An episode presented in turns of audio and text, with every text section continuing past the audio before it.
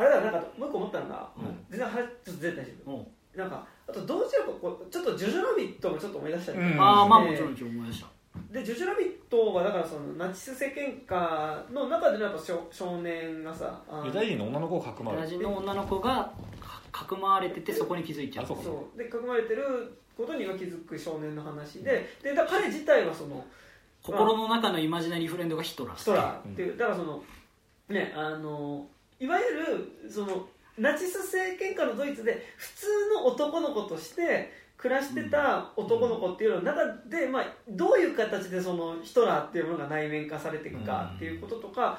でもなんかその中で良きこととしてなんかまあ彼の中でも少年期の思い出としてそのさあの SS のキャンプヒトラーユーゲントでヒトラーユーゲントのキャンプとかさそのまあある意味なんかスーパーヒーローみたいな形でうんヒトラーっていうのがいるわけだけどさ。でもそれが実際にそのユダヤ人の女の子うん。囲まれてユダヤ人の女の子と会ってっていう中で価値観が揺らいでいくってことだったりそのお母さんの死っていうものを直面した時にやっぱその価値観が揺らいでいくっていうものが描かれていくわけでまあなんかこうまあジョジョラビットの方が主人公の年齢自体はせかなり下だけど、うん。なんかまあちょっとそこリンクする部分はありつつなんか俺はジョジョラビットはなんかファンタジーとして第二次大戦下を今から描くことによってなんか成立してる話だと思ってて、なんかうんそのあの主人公の男の子自体は実際にいた少年ではないしさ、うん。彼がユダヤ人の女の子と会う中でこういう考えに至ることができたっていうこと自体もさ、うん。あのある意味あったらいいなっうんていうようなものな気はするわけ、うん。うんだから俺は実際いたかもしれないけどやっぱりあそこでのお母さんとかっていうのも、やっぱりこう物語だから創作できるキャラクターでもある部分。って、まあ、もちろんそういう人もいたかもしれないけどね、でもなんかその現代の価値観からこそからやっぱ第二次大戦中のナチスドイツの世間下に生きる男の子に実際でもさ多分そのナチス政権下での教育を受けてさやっぱヒトラーが正義みたいなさ、うん。風にこう教わってたことかって多分結構戦後とかってだいぶさ、ああうんうん。しんどくなるじゃん。でうん。そこに対してやっぱ俺は「ジョジョラビット」っていうのはある意味現代の視点からそこのナチス政権下にいた男の子に対してある種なんかこうこうであってほしいっていうかなんかその、うんそこでのその現代からのメッセージみたいまなのを、あ、許しを与えるじゃないけど、まうん。あそういう話ですよね、なんか物語的にやるっていうそこが「ジョジョラビット」良かったんだけどうん。だからそれ言うと結構、うん。アンデュランドと旅するに来てそれの真逆をやってたかなっていう気は、まあ結構そのあなるほどね。あ、うん、すなる。ほどねる現代にの時代設定でみたいな。そう現代に対してそのやっぱその実際に過去であったことっていうのをもう一回こう持ってくるってことをやってたかな、うん確かにね。なんかそうね。だから結局そのなんだろう。うーんなんか難しいんですけどそのアンネ・フランアンネの日記を読む時の我々の気持ちっていうのが、うん。キティがアンネをの日記を読み直す時の気持ちだったりキティにこうなってほしいって思う気持ちとリンクするから,、うんうんだからそれこそ警察にキティ捕まらないでって思うのは、うん。アンネにあ頼むからナチスに見つからないでって思う気持ちとリンクするようにできてるじゃん、あーうん。なんかそういうふうになんか、まあ、かダブらせられてる物語があると思うんだけどだから、うん、だからまあこれはやっぱり、ね、変な言い方だけど被害被害者と加害者というかそのうん。蹂躙した側とされた側の話立場がめちゃくちゃ明確だからまあできる話ではあるんだけど、やっぱそのそういう意味でのなあ難しいごめん難しいんだけどだから、まあ、でもなんかそそういうふうにできてる物語だから結構だからアンネの日記を読むようにこの話が作られてるうんところのが面白いっていう感じはやっぱ改めて思ったよね。だからこれ結局だからキティが主人公なんだけどやっぱアンネの日記を読んだっていう気持ちにもなるっていうところがなんか面白いところだよねってキティがすごいさなんか。あでもまああいいようん。うんだからいやそれで思い出したのがキティがさ途中でさ「私ユダヤ人なの?」ってこう、うん。アンネに聞いてでもいやあなたはユダヤ人でいてほしくないみたいな、うん。結構あのパートつなんか辛いね。辛いしなんかその切実だなって思っちゃって、うん。なんかなんか私と同じ立場ではいてほしくないんだよねみたいなところ、でもやっぱキティの中では私はユダヤ人なのよみたいなこういうシーンがあるじゃない？うん。なんかあそこがやっぱそのアンネの、まあ、変変な考え方なんですけどね。そのアンネがキティをどう思うとかキティがアンネをどう思うみたいな、うん。なんかまあ成り立ってない話ではあるんだけどそのファンタジーとしての過程としてはすごい互いにそう思う気持ちは分かるけど、なんかその辛さっていうかそのペンペンパルとしての辛さみたいなことを結構そのなんか、まあ、ある種そのさアンネとキティがしゃべるシーンはガールズトークものなわけじゃん、うん。そのガールズトークものとして見てるときにこうなんかああつれえみたいなそんなこと言わないでキティ、そんなこと言わないでアンネみたいなやっぱ一番もだもだえちゃったシーンですよねあれは。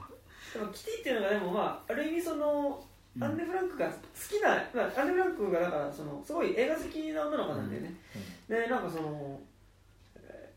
自分が好きな映画女優のまあ、いろんなパーツを、まあ、こう、そう。持ってきて作ったキャラクターでだから見た目は全部私の好きな女優で私のスマートさ私のユーモアセンスみたいな、うん。あれそこすごいよね。よくそんなこと言えるなって思う。いやだからあれ自分好きなんだよね。いやいやそそこがいいんですよねそういやなんかだからそこでもねでもユダヤ人にしないっていうところがすごい複雑だよねですねなんかね。だからそれこそだからユダヤ人になるってどういうことみたいな歴史と状況を受け入れることみたいなセリうんセリフがあるけどやっぱそれってやっぱなんかねきついっす、うんいやなんかそのでもなんでそういう状況になってるのって言ったらいやだから歴史でもう証明されてるけど大きい人はし少ない人のせいにして生きてるんだよって、うん。ジプシーとかみたいな、でそこまで分かってるんだもんねそうそこまでもねなんかめちゃくちゃ頭いいんですよ、うん。それはね日記の中にある。おそういうふうにできてるんですよみたいなそこまで分かってる上でさそうそうそう。そ逆にその知性がある上でのナチス政権下での迫害を生きてたかと思うとマジでしんどいよね、不条理の何条理性っていうのとかを知ってるわけでしょ要は。完全に狂っちゃった方が楽だぜみたいなさ、うん。知ら知らない方が楽だぜみたいなさ。いやだからね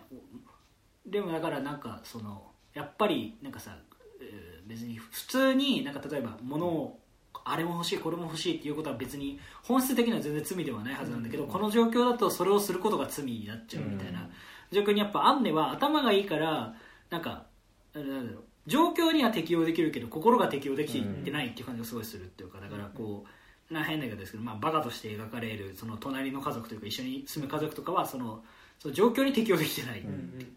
っていうことなんだけどアンネは状況には適応できてるけどこ心の中ではなんでこんなこと私がせねばならんのっていうふうにずっと思ってるっていうところがやっぱこうアンネの日記のこうなんもどかしさとかアンビバレントなところではあるからやっぱそれがすごい伝わってくるというかやっぱね、うん。いやきついっすよ。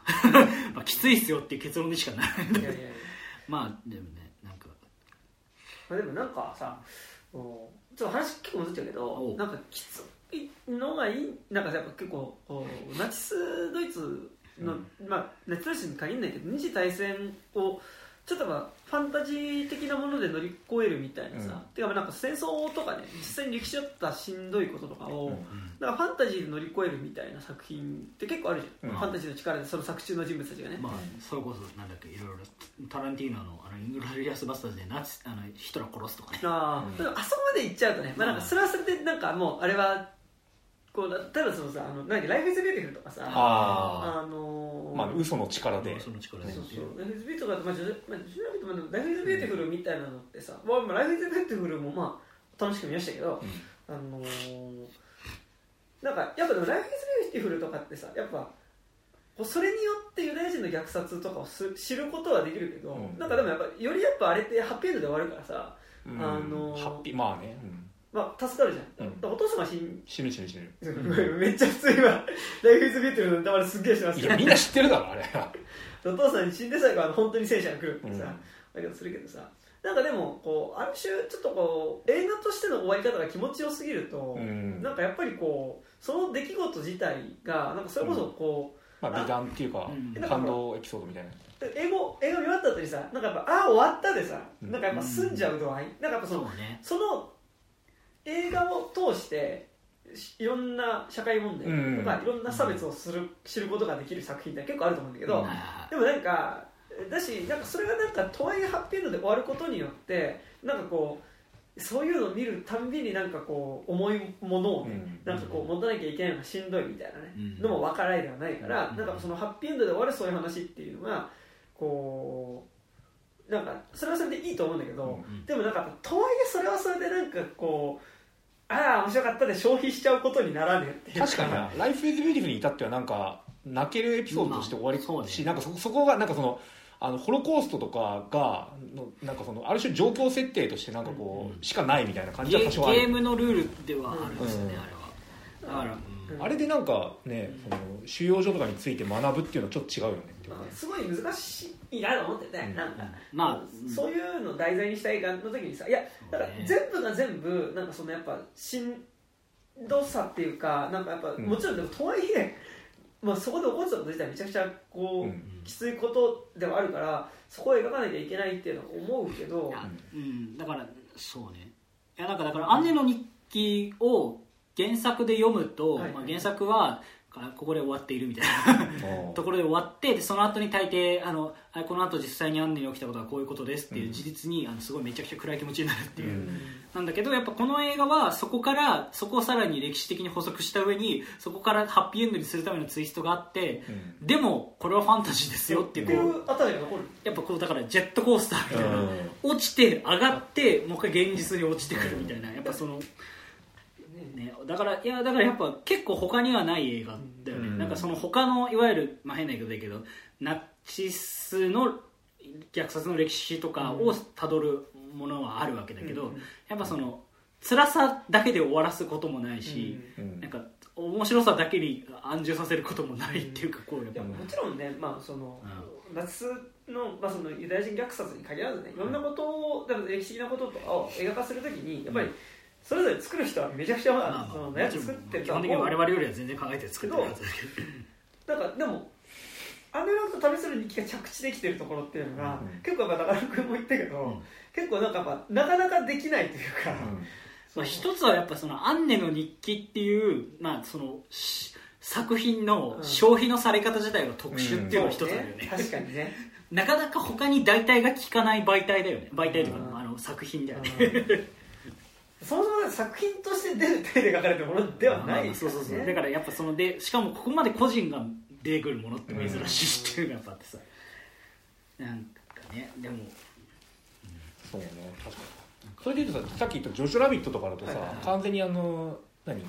あれもマジマジでだからズルによってなんかそこを踏み越えてるみたいなのがすげえ俺逆に好きな場所で、あれってさあ曲使いは完全に戦後のポップソングとかロックソングをさまあ、ビートルズから。ビートルビートルズのドイツ語版から始まった「I wanna ええっと「I wanna hold your hand」のドイツ語版がは始まってデビッド・ボーイの「ヒーローズ」のドイツ語版で終わるっていうなんかこうあのずるさによってこうある種こう未来人視点でこう希望とかを提示するっていうのが俺はそのそのずるさを今やることは重要なんだっていうのがすごいすげえ好きな映画だから。わかるわかる。かいやねそうなんですよね、うんだからでもいやだからねジュネビットが悪いとかじゃなくて、うん。いだやからそのハッピーエンドで終わると、うん。なんかこうそのことについて考えるのがその映画見たところで終わっちゃう感じにあーでなっちあゃう、あいい映画だったになっちゃうとそうそうそうそうそう。やっぱそうね。そこのむずさはいやなんかそれはなんかなんだろうあの今ユダヤ人虐殺の話になってるけど、うん。なんかそれ以外のこととかでもさ、うん。いなんかやっぱこまやだからなんか優れたそういうなんかあのホロコーストとかそういう人種迫害について描いた映画で俺がすごい好きだなって思う観点ってやっぱなんかその SF 的なこうなんか時間跳躍跳躍とかなんか描写がすごいあるといいなと思って今作もだからそのかなりじさっき言った通りなんか時間跳躍してるし、うん。そのアンネ・フランクっていう自分の個人的なまあ逆イマジナリー逆フレンドだった人からしする親しい人がえこんなレジェンドの存在になってるっていうのがあっての現代でこれからどうするかっていうのがすごい SF 的だと思うけど、あのほらあのサウルの息子とかもさあれってさなんかまあ一応現実にこういうことあったでしょっていうののなんか、まあ、なるべくリアルな、えー、と映像化作品だけどあれもさ要はさ何このあのサウルっていうのをちゃんとあの死体を焼かせないでちゃんと土葬埋葬することによって未来にこのことを伝えるんだっていうことをやろうとしてた人たち。だから今俺たちってあのホロコーストの情報って知ってるよねみたいななんか、うん。あの陰惨な歴史を知ってるよねっていうことをやろうとしてるのを描いてるからなんかすごいその SF 的な観点でなんかめちゃくちゃ価値のある映画だと思うしあのサウルの息子のさ最初の方でもさなんかこう写真をさなんかこう瓶に入れてさし地面にば地面に埋めといて実際にその写真からなんかこううん収容所収容所があったっていう事実がなんか戦後分かったみたいな収容所なくしちゃったってやつだね。だからなんかそういう意味でなんかこれ言い方ちょっとあれかもしれないけどめちゃくちゃエモいし、うん。あこうやってなんか死にゆく人たちがちゃんとこうなんかその物語を伝えたからこそ今の映画ができて俺たちに歴史認識が伝わってるんだみたいなのがあるからやっぱそのうんそう。だからだから「ライフ・イズ・ビューティフル」とかってさなんか「ライフ・イズ・ビューティフル」をけなしたいわけじゃないけどさある種なんかこうも何昔話いい話みたいな感じでちょっと着地しきっちゃってる感じがあるから、うん、やっぱなんかそのそう時間を超えてやっぱ現代にこう、まあ。エフェクトすること自体を描いてるっていうのはすごいなんかまあ影そう映画で重要だと思う。せ戦争映画は結構それ重要です、うん。まあ、だからそれこそこの世界の片隅にも結構漫画は特にその意識があると思っていて、あれはだから一月ごとに完結してそれでしかもその月が連載の月とうんシンクロしてるっていう、常にこう時間差を意識させられる、はいだから7月の話が7月に連載するみたいな、うんあータイムリミット感がねやっぱどうしても。ややっぱあああー来る来る来るみたいな、うん やっぱそのなんだろうその構造はすごいやっぱ見てて思う。いやだからさキネマの玉手箱でもさ最後さなんかあの8月6日みたいなのなんかすげえ雑なさ CG のはいはい。空にさ飛行機が飛んでてさブーンみたいになってる。あれのさなんか何ちょっと古いゲームのなんか最後どうするみたいなタイムリミットが迫ってるからやばくて 俺劇場で結構緊張で死にかけたんですけどあれもだからまあ言うたらそういうことだよね。えもうあれが始まっちゃうみたいななんか、うんそうなんかね。そうですね。あーでもその意味で言うと、じゃあちょっとその流れでさなんかさいや自分がす好きなっていうとあれだけど自分がよく覚えてる、せな戦争を関係作品の話をしていいですか、はい。はい。僕が結構最近そのそれこそこれかんあのドイツの話関係ないんだけど「マイ・チャイルド・レーベンスボルン」っていうゲームがあってほこれアプリで多分うまだ売ってるんですけど、うん。うスマホゲーなの？えーっとねスマホでも売ってる。俺はスマホでやった、ほえーっとどういうゲームかっていうとえーっとこれでも何かで一回喋ったかな「マイ・チャイルド・レーベンスボルン」えーっと何円で売ってるのか分かんないんだけど、まあ、買い切りのゲームなんですけど、あの第二次世界大戦後のノルウェーでレーベンスボルンの幼い子供を養子に迎えますと、うん。でレーベンスボルンっていうのは、えーっと要はナチスの人たちがその、えーっと侵略した地域でナチスの兵士たちと一緒に産んだ子供、ううんだからすごいもうこナチ要は自分たちの血を増やすんだっつって、はい。はいいろんなふうにうん。だから要はでもそれ戦争完結後は、うん。お前はあの虐殺まあ意味事としてそうね。子供なんだぞっつってこういじめられるって話なんだけど、だからそれを引き取ったお母さんが、そのノルウェーで生活しながら、うん子供が学校であので私,、ね、私ってあのなんかお前はあの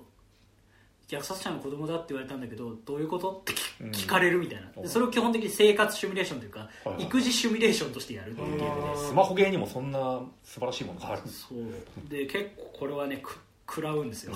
そのでなんか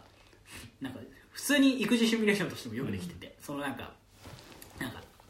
工場に労働に行かないとお金がたまらないけど、工場に労働に行こうとすると、えっと、子供が今日は学校行きたくないって言ってるからどうしようみたいな。あでそれでだけどこのランドセル買ってあげないとさらにいじめられちゃうからみたいな。ー。結構ねキリキリ舞のねあのこうあの働きに行くか休んで子供と一緒に遊ぶかを結構やだなそれ。えしかもね結構ね何エンドもあるの。でつ後半でそのなんか子供があのほあの、えー、と実本当の親うん。から連絡が来て、うん。本当の本当のお母さんノルウェーの方のお母さん。えだからいや子供お親自体は本当の親じゃないのよ。うんでももらった人からでしょ。里親なんだけどそのだから本当のノルウェーの親から、ノルウェー人の親からき母親から連絡が来てそれでなんかだからその子に会いに親として会いに行って子供たちは子供にその親に会わせるか迷うみたいなシーンとかでその親に会いに行くともうあの二度と会わないでくださいって言われて、そのあの家族のそれこそ家族食事会みたいなところに呼ばれてもうめちゃくちゃひどいこと言われてもう泣いて帰るみたいな。でそれこそなんか子供がだんだんこうもう周りのひ子供が全員いじめてくるで音だから先生とかに行ってももうしそれを無視されるとかを全部絵日記に書いてくるとかしんどい。しんどいゲームでいやこれがねだからまあいわゆるなんだろうそれが終わると最終的に、まあ、現状そのレーベンスボルンで生まれた子供たちはどういうふうな扱いにするもっと記録について知りたい方はなんとか .com を見てくださいみたいな。まあ、結構あるじゃんそれ映画の中でさ、うん。なんあのウェブに続くみたいな、はいはいはい。そのあの13の理由の最初に出てくる。そうそう理由とかそれこそ困ってる人はこちらへの前のなんだっけあのほらえっ、と黒人のえっ、とうんぶあのあのホラー映画のやつでさあったしあゲッゲトアウトじゃねえあゲットあえっ、とあ。あれよああれお好きなやつよ。なんとかの家？なんとかの家じゃない。えああえっと。蜂のやつ。あママッドマンじゃなくて。マッドマンじゃない。マンみたいなやつ。えっとキャンディマン。キャンディーマン、うん。キャンディーマンも確かそうだね。大好きでまあそのウェブに続く方式なんだけど、やっぱそのウェブに続く方式のぎなんかそう、ね、結構そういうエンターテインメントではい。結構きついものは結構いくつかありますね、ちなみに「マイ・チャイルド・レベンスボール」は続編制作が決定しております、だ一応ねゲームの中ではグッドエンドだとそのもうノルウェーを逃れてまた別の場所に行くっていうところでやってるんだけど、ほうででも子供なんだけどだから結果的に大人になるまで見続けるっていうところをやるうん続編ゲームが出るらしいっていうことが言われております。うん。まあそういう思い出したらなんかそう言っとこうと思って。面白いですよね。なんかそういういやでも武井さんもさっきねさサウルの息子さんですけどうん。山田君は何かありますか？なんかジョジョラビットとか以外でビットとか以外で。なんかいやまあでも結構喋ってる間に結構。うん。タイトルはねそうね。出してる感じはね。まああとそう俺は言ったのはマウスとかだね。うん。うん。なんかでもさっき結構大林信彦の名前出てるけどああやっまあ。ぱ結構なんかそのまあでもやっぱ大林あまあいいやごめん大林信彦のさ各女性像にさ、まあね。あ やっぱアンネ・フランクは存在しないわけじゃうん。やっぱ悪ガキというかさ、そう。まあごめんちょっとそこの話と違って。あ置いといて。でもその大林信彦は結構一貫してもその戦争の時の記憶自体がさうん。今に残っていてうん。でそれがその今に牙を向くっていうことをさ、まあ、一作目のハウス。ハウスからさやってるわけじゃん、うん。だからその戦争の時の記憶生きてた時のその当事者の記憶自体が現代にも生きてて、でそれが現代に改めて出てくることによってそれに巻き込まれていくうん。っていうことを、まあ、そのファンタジーとして描いてるっていうのは、まあ、結構そこはちょっと手法としては近い部分だなっていうのをね、なんか思う部分ではあったね。パッと思い出す思い出しただけだけどさ、はい。あのこれすんげえ昔のハウス会でも言ったと思うけどさ、ハウスでなんか急にさおばあちゃんの話からなんか戦争の記録映像みたいなのがさ、こうフォーマンって出てきたところでさその映像にさみんなが見えてる体でレスを入れていくとこ最高だよね。ああ空襲ねああ赤髪知ってるみたいなさなんだお前ら何を見てるんだみたいなあのあの表現マジ面白いよ。でもあれだから80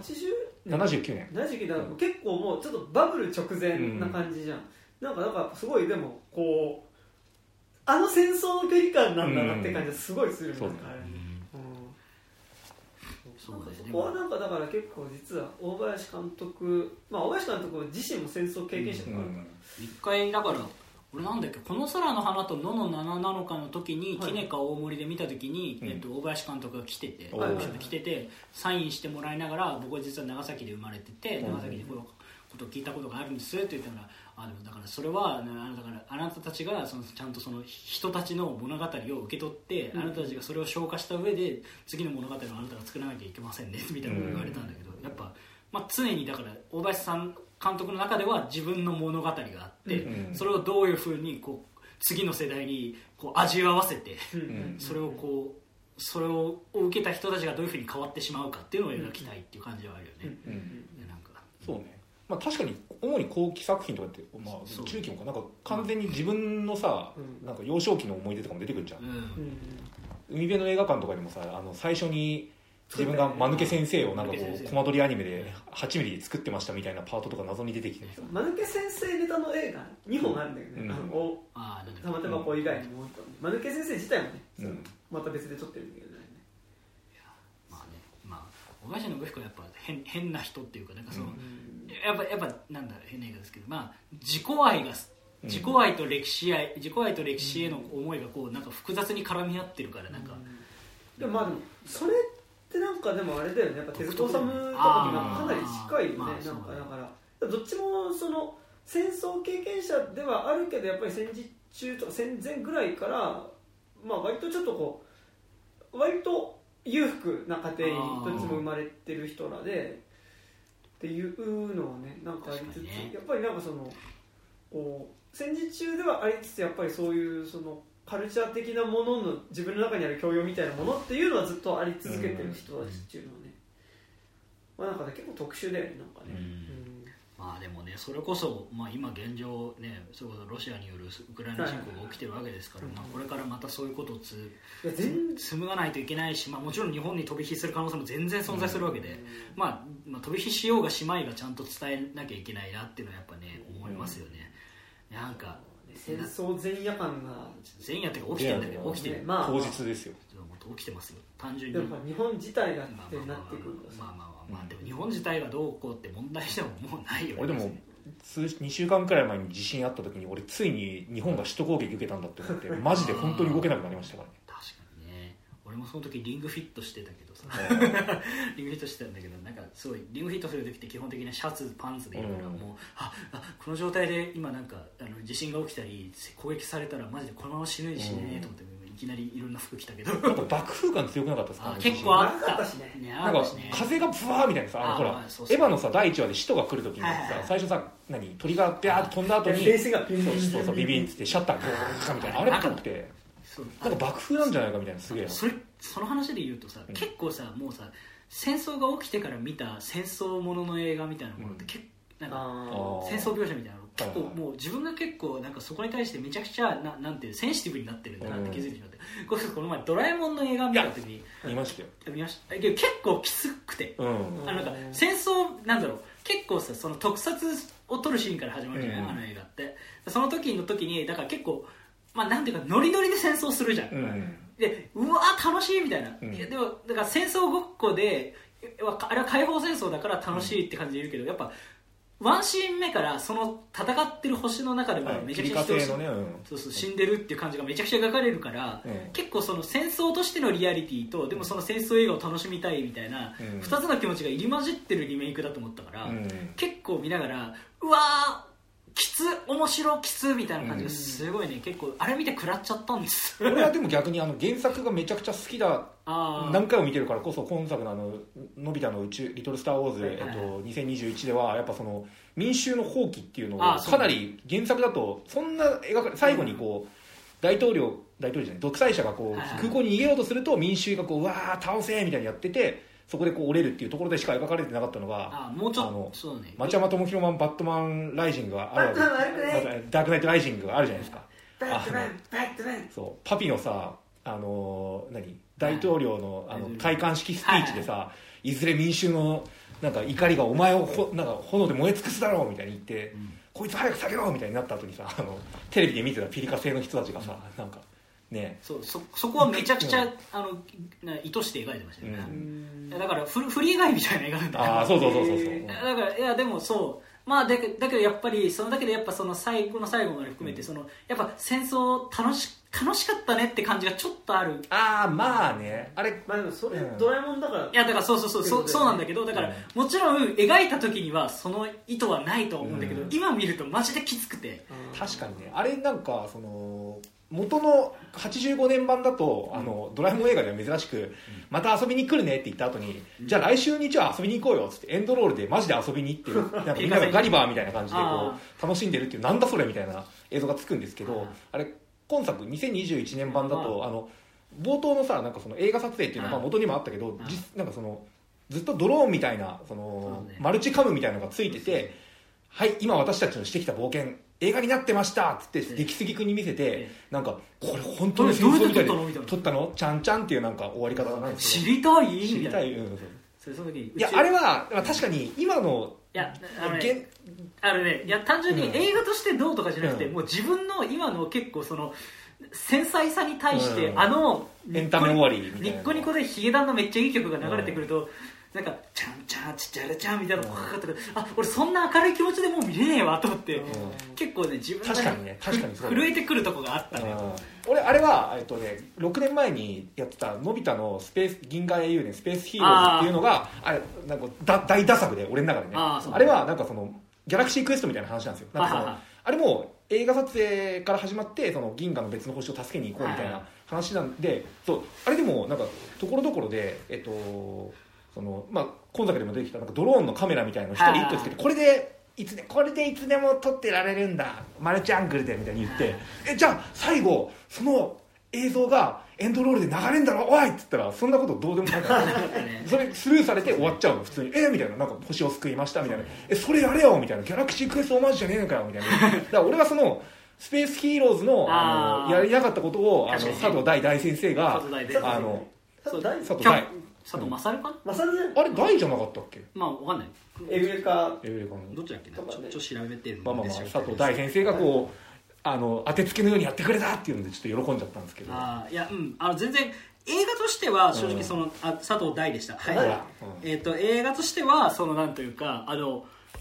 原作の感じをもうちょっと今の戦争が近い世の中において、なんでちゃんと民衆の話にもした上で、まあなんていうか、まあだいぶわかりやすくしてる映画版ではあると思うんだけど、うん。まあちゃんと口にすることが今重要な世の中だから、まああえてそうしてるっていう感じで、だからげあれに対して原作に合った想像力の幅を狭めてるみたいな人が言うけど、いやだから子供にはちゃんと言うことの方が大事なんだってっていう意味でのすごいいい映画だったなと思いつつ、やっぱでもその、すごいこう戦争楽しんでます。感に対して自分が結構センシティブにこう揺らいじゃってる今、俺がいるなっていうふうに気づいたそうなんだけどあれ最後さ極力ドラえもんたちもさあのえあの何休戦何？そうね。あの敵解決をさあのドラコルルとかもはい分かったあの何？お前たちはなんかその攻撃しないから投降してくれみたいななんかあーちゃんと交渉によってなんかこうね。まあちょっと理想的に描かれすぎてるっていうのは分かるけど、まあ。やっぱあそこでなんかその何？いちいちさこう何あの敵のさ無人戦闘機とかやってくる,、はいところとかにささっき調べたけどこれには人が乗ってないらしいよ。じゃあい。くら壊しても OK なわけだ。ってさなんかそのそうそう。言ってた言ってた言ってたけどあれもさ何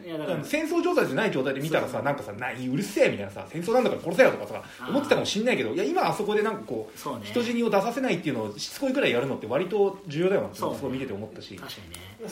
いいやだから君が気になってるのは多分突き詰めちゃうとそもそもやっぱり映画の中とか作品における戦争描写自体が楽しい。今楽しめるかってしかもなんかさうん。やっぱりその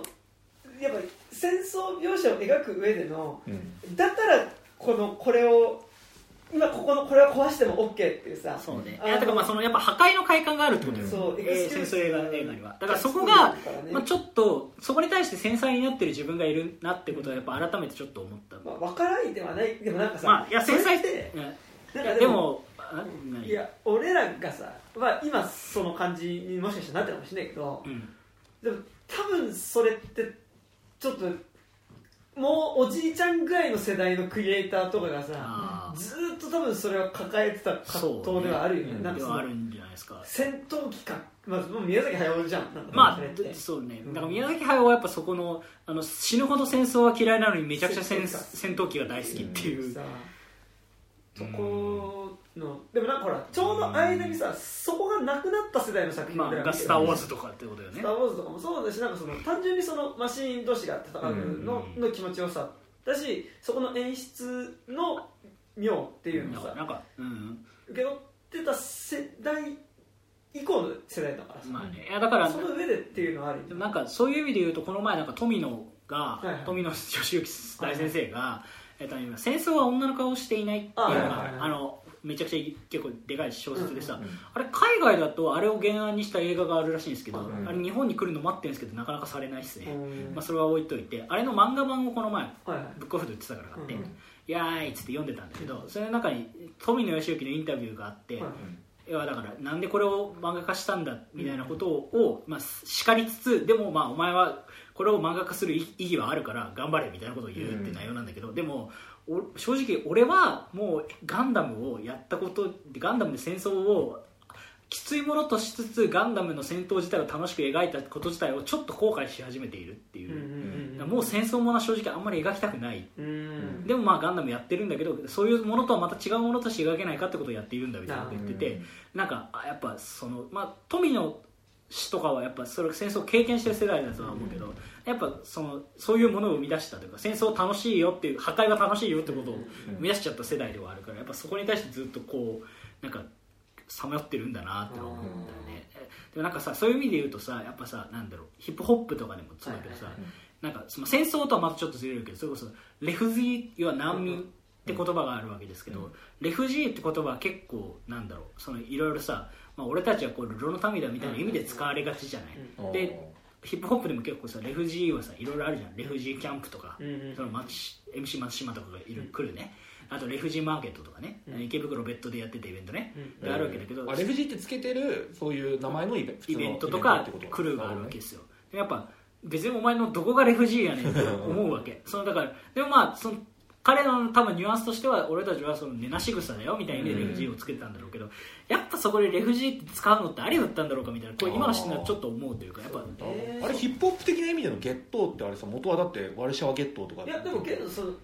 元まで多分そうだけどでも多分ヒップホップに来るゲットはだからその団地貧困団地のことだからでもそこのゲットは多分まあ大元たどると多分そっちのゲットなんだろうけど、まあそれはあれかまあ意味的には合ってんのか大きくいやまあだからそうまあなんかそそうね。いわいわゆるまあこういやわかんないですけどなんかどこまでがあのなんかそういう意味うんでちゃんと語源的なってことかわかんないけど、なんかそれこそまあなんだっけこれこの前アナーキーがさ曲でさ、はい。イエロー N いわゆるイエロー N ワードうん。でそれはアジア人のことを指すワードなんですけど、うん。まあスラングなんですけど、でもそれってもう今イエロー N ワードを使うのって、お前どうなんみたいな。なんかそのなんかやっぱあなんていうのかな。そのだからヒップホップのギャングワードとして使われてた言葉が、でもやっぱりそれ自体が持っている本来的な差別の意味を、うん。なんかやっぱ踏まえないで使っ、うん。まあえー穴木とか踏まえてるのかなとも思いつつでなんかでもやっぱねうん。そのなんかやっぱ N ワードにかかってるその本来の部別的な意味ってやっぱそのそれをこうアメアジア人も同じだからイエロー N って言えないわけじゃないですか、うん。やっぱでもこうそれをやっぱこうな突っ張ってきたイエロー N みたいなふうに言うっていうのはやっぱちょっときついなって思いますね、なんかその感覚それこそなんだっけレックス君。はいはいはい。なんだっけえー今もうすぐ20歳かな、うん。何でも言っちゃってる人ですけど、はい。がなんかそのサウンドクラウドに上げたラップに、う俺たちの中にお構いないみたいな。おいやだからそういうヒップホップワードにおける要はこのまあまあ玉なしやろうまあ玉なしやろう玉なし野郎みたいな。まあそうそうそう。えだから要は男らしくないやつはいないみたいな意味で、なんかそうめっちゃ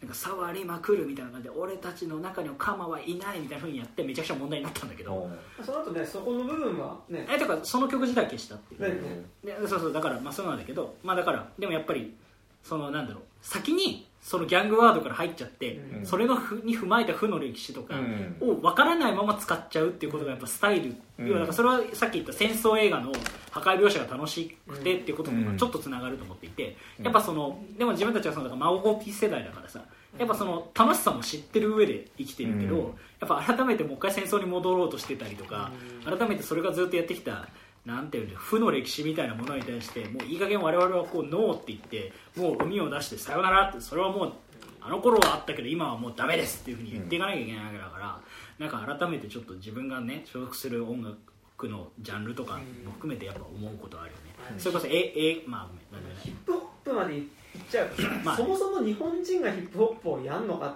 ていうところでもあるはある気はするからね、まあ、うん。でいやでもまあまあまあそうなんだけど。いやだからそのああまあね。だからその時にワードとして出てくるか言葉がやっぱ借り物の英語になる時にうん。生じるうん。エクスキューズがあるってだから結構その去年のさあのスラックパクリじゃねえか問題ああったじゃないですか。あスラックがブブラック。ラックブラック6ラックって書いてブラックで5ラッあ。ク5ラックが5ラックみたいなね。そうそう。まああれはねスラックの方が先なんだけど先だけねどおこいつパクリじゃねえかっていうのがあった時にでもなんかやっぱでもそれはまあまあまあまあそれはちょっと違う問題じゃないって今聞きながら思ったんだはいはいだからそれは単純にアメリカ人からするうん。アメリカ人からすると俺らのカルチャーが先にあって、うん。それを日本人がやってるってこと自体が気に入らないってアジア人軽視があってってことに使ってるから、ういうケースがあるから。そうだからでもでとはいえでもそもそも前提にヒップホップ自体がさ、うまでもヒップホップを多分アメリカの人がその根底の意識としてあなんかアジア人がヒップホップをやること自体が許せないってことは根底としては言えないと思う、ああいやじゃなヒップホップ自体がさ、うん。そもそもやっぱかなり黒人のローカルなカルチャーではあるわけでさ、そうね。いやでまあまあそこを含めた上で、うん。いやなんか俺さやってもいいと思うんだけどう、ん。でし俺もやってるしってあるんだけど、まあでもさそもそも思うのが、うん。でも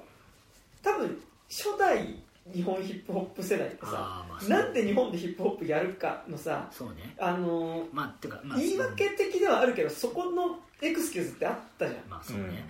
で、まあまあ、そこでの例えばキングギターとかが立ててるものっていうのがちょっと今聞くとしんどいなってところあったりするわけだけどあキングビドはどんな感じで立ってでだからたんでしょその同じ白人中心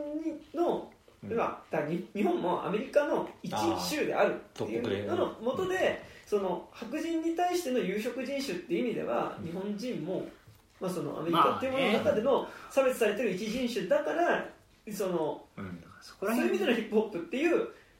立て方なんだけど、まあでもだからそれはまあアメリカに、えっとだからそれはうんなんかヒップホップっていうものがまあアメリカにおいて白人も当然やるものに当然なってきてるし、で結果的にそのヒップホップのワードそのものじゃなくてスタイルうんそのものがいろいろ世界に広まったっていう形になってでそれ自体はもう止められないし、うんそこを批判できる人はもういないわけだから、やっぱそういう意味で言うとだからなんで日本人がヒップホップやってんのよってことを多分彼らが言えることはできないっていうか、うんまあ、今言えるかもしれないけど、うんそれ始めたらもう全世界に言うしかなくなっちゃうとこがあっうんて、そこに対してやっぱりだけどアメリカ中心の世界の中で特にアジア系史があって、それの中で5ラックが先にあって6ラックブラックが後にあって別にそれはブブラックが正直スラックをパクったとは思ってないけど、うんうん。まあ、偶然的に生まれたものだと思うんだけどね。まあでもだからそういうものにあった時にお前はフェイクだってお前はあのブラックをパクってるっていうふうに言う人がいるっていう。ことの問題はさっき俺が言ったみたいにそのだからワード自体のその N ワードとかうん。その FG みたいなこうワードを使っちゃうことの問題とはまたちょっと一個レイヤーが違うかなってのは今話しながら思ったな。うんままあ途中なんかそのやっぱさああ。孫コピーってなってくるときうにん。多分一番最初にやった人の中ではこの表現をすることに対するためらいとかこうがあった時にさうん。まず最初にためらいがある世代が。うんうん。でそれを見て育った世代っていうのがためらいはなくなってそこにあった手法自体をまあ憧れを持ってやるとやり始めるなってくるわけじゃん。でもうそこでのそのためらいがなくて手法によるよりペダンチックっていうか、まあ、その技術的なものがやっぱこうより純粋にそこだけでこう醸造されていくものが、まあ、俺らが多分受け取ってるもの、まあまあまあ。原体験として、まあ、特にねね今の日本のヒップホップで送るとこれあれのあの洋楽っていうかあのアメリカのヒップホップのめちゃくちゃやつのまんまスタイル持ってきてるなっていうこともまあ全然ありはするからね。でなんかでそのやっぱ最初の部分でのためらいっていうところにやっぱりこうまあそれはだからいかなきゃいけないっていうのがあるんで。すよね。まああるよね。だからそれこそまあねだからいわゆるあの白人の人たちがあの要は、えー、とコンコーンローとかやるとそれは文化の盗用だよねって言われるような問題と、まあ、似ている問題としては思うんだけど、まあ、だから例えば日本人がコーンローをすることはありなのかとかまあ、だからそういうことと多分つながりはするんだろうけど、ねまあ、そのコウモリ髪型自体がそもそも黒人に多い髪質としては結構すごいこうゴワゴワってなるからそれをそれを虐げられてきたとかそれをバカにされてきた歴史を踏まえてそう。このまあその髪型をね上にねこそうそうそうやるっていうのがあるからうね。ヘアバンドでこう固めてこう上にするっていうのがあるんだけどでもなんかあえて別にそういうゴワこうそういう髪質じゃないない。設計じゃない人がわざわざコンロっぽくするためにはパーマ当ててコンロにしたりすることがあるわけだけど、そうね、うん。ありますね。なあねそうねまあちょっとまあ。そこの辺についてはねなんか難しい。難しいだからなんかその花火のやっぱその戦争描写みたいなところに関してもさやっぱりこう、うん。まあアニメの戦争描写結構まあ話結構あれだけどうん。でもガンダムとかの時はやっぱあったためらいっていうものではね,、うんまあね。おそらくあるんだろうし、まあそれが確かにエヴァとかの時はもうちょっと楽しそうではあるよね、うん。まあ、エヴァに関してはやっぱそれを使っても基本的には内面の話になってるっていうのが、まあねだから、うん。まあ難しいですね。だからうーんまあだからそれを踏まえて例えばだから「進撃の巨人」とかが書いてるような戦争描写が例えばそこに痛みがないかっていうと痛みはあるけど、うん。だからそこに対しては、まあ、あのある種想像でしかないっていうところもあるし、まあ、それをやっていいのかっていうところも、まあ、物語としてはあるというのがあるよね、ねまあ、まあ進撃のまあそうね、まあ、ごめん進撃は今例えで言ったけどね、うん。まあ、め今明確に戦争描写があるあの最近の最近のものっていうところで出てきただけだから。か最近の漫画の中で漫画とかアニメーションの中でなんかその戦争描写っていうところに、なんかやっぱり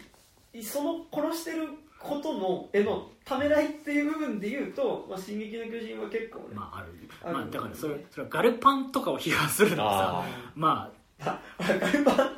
だいぶ最初の方にやりましたけどねガルパンはだから肉地図ができた由来ですからね。きっかけの先ですガルパンを見た後のなんか疑問っていうの。ああなんかスポーツこれいやスポーツすぎすぎるって怖いみたいな。ガルパン見た後に俺と竹内さんはあのカップルが、うん。あの別れる前にあの終電来るまでね。いるあの駅の改札の横の柱のところで、うん。こう立ち止まって、うん。なんかほらなんかあの新宿のあー。南口のはいはいはい。あの小田急。改札出て小田急とはいは JR 出たとこ。あそこでなんかほらあのバスタとかの前ってことですか？バスタのだから向かい側ね。こっち側、うんはい。だからなんかカップルがさこう電車自体は違うからあここで改札で分かれるんだけど改札くぐっちゃうとうんもう分かれちゃうからん。なんかこう来たはいいけど分かれられずにいるはい柱のとこあるじゃないですか。あで普通だったらカップルがそういうことやってるらしい俺だけさ「いやでもガルパンがね。俺怖かったんだけどいやでもあれ？なんかやっぱ明らかに人が破壊死んでるものの破壊が行われてるのに、中に出てくる少女はなんか「やられちゃいました」みたいな感じで出てくるのがうん。いやもうスカイクローラーじゃねえかみたいな ああとなんかそのけいや別にさ戦車同士で戦うならいいけどさ街の破壊がさもう火じゃないじゃん。それこそ戦場のワルツォとかで見たさ内戦とかのなんかこうはい惨状みたいな感じで実際の建物がどんどん破壊されていくのがいいのみたいな。怖こう軽音的な。さ軽音とはよりはもうちょっとあれだけどさなんかまあ部活動の一環として行われてることっていうのがね。ななんかこう何？まあねなんかなんなんだろうあの清少非目的で書かれてる旅ナ漫画を読んでる時みたいななんかさ えこれ書いてる人怖いんだけどみたいな。なんでこんな明るく暴力を描けんのみたいな。なんかすげえ俺なんか俺はね、うガルパンに関してはなんかガンツの弾ああなんかあチ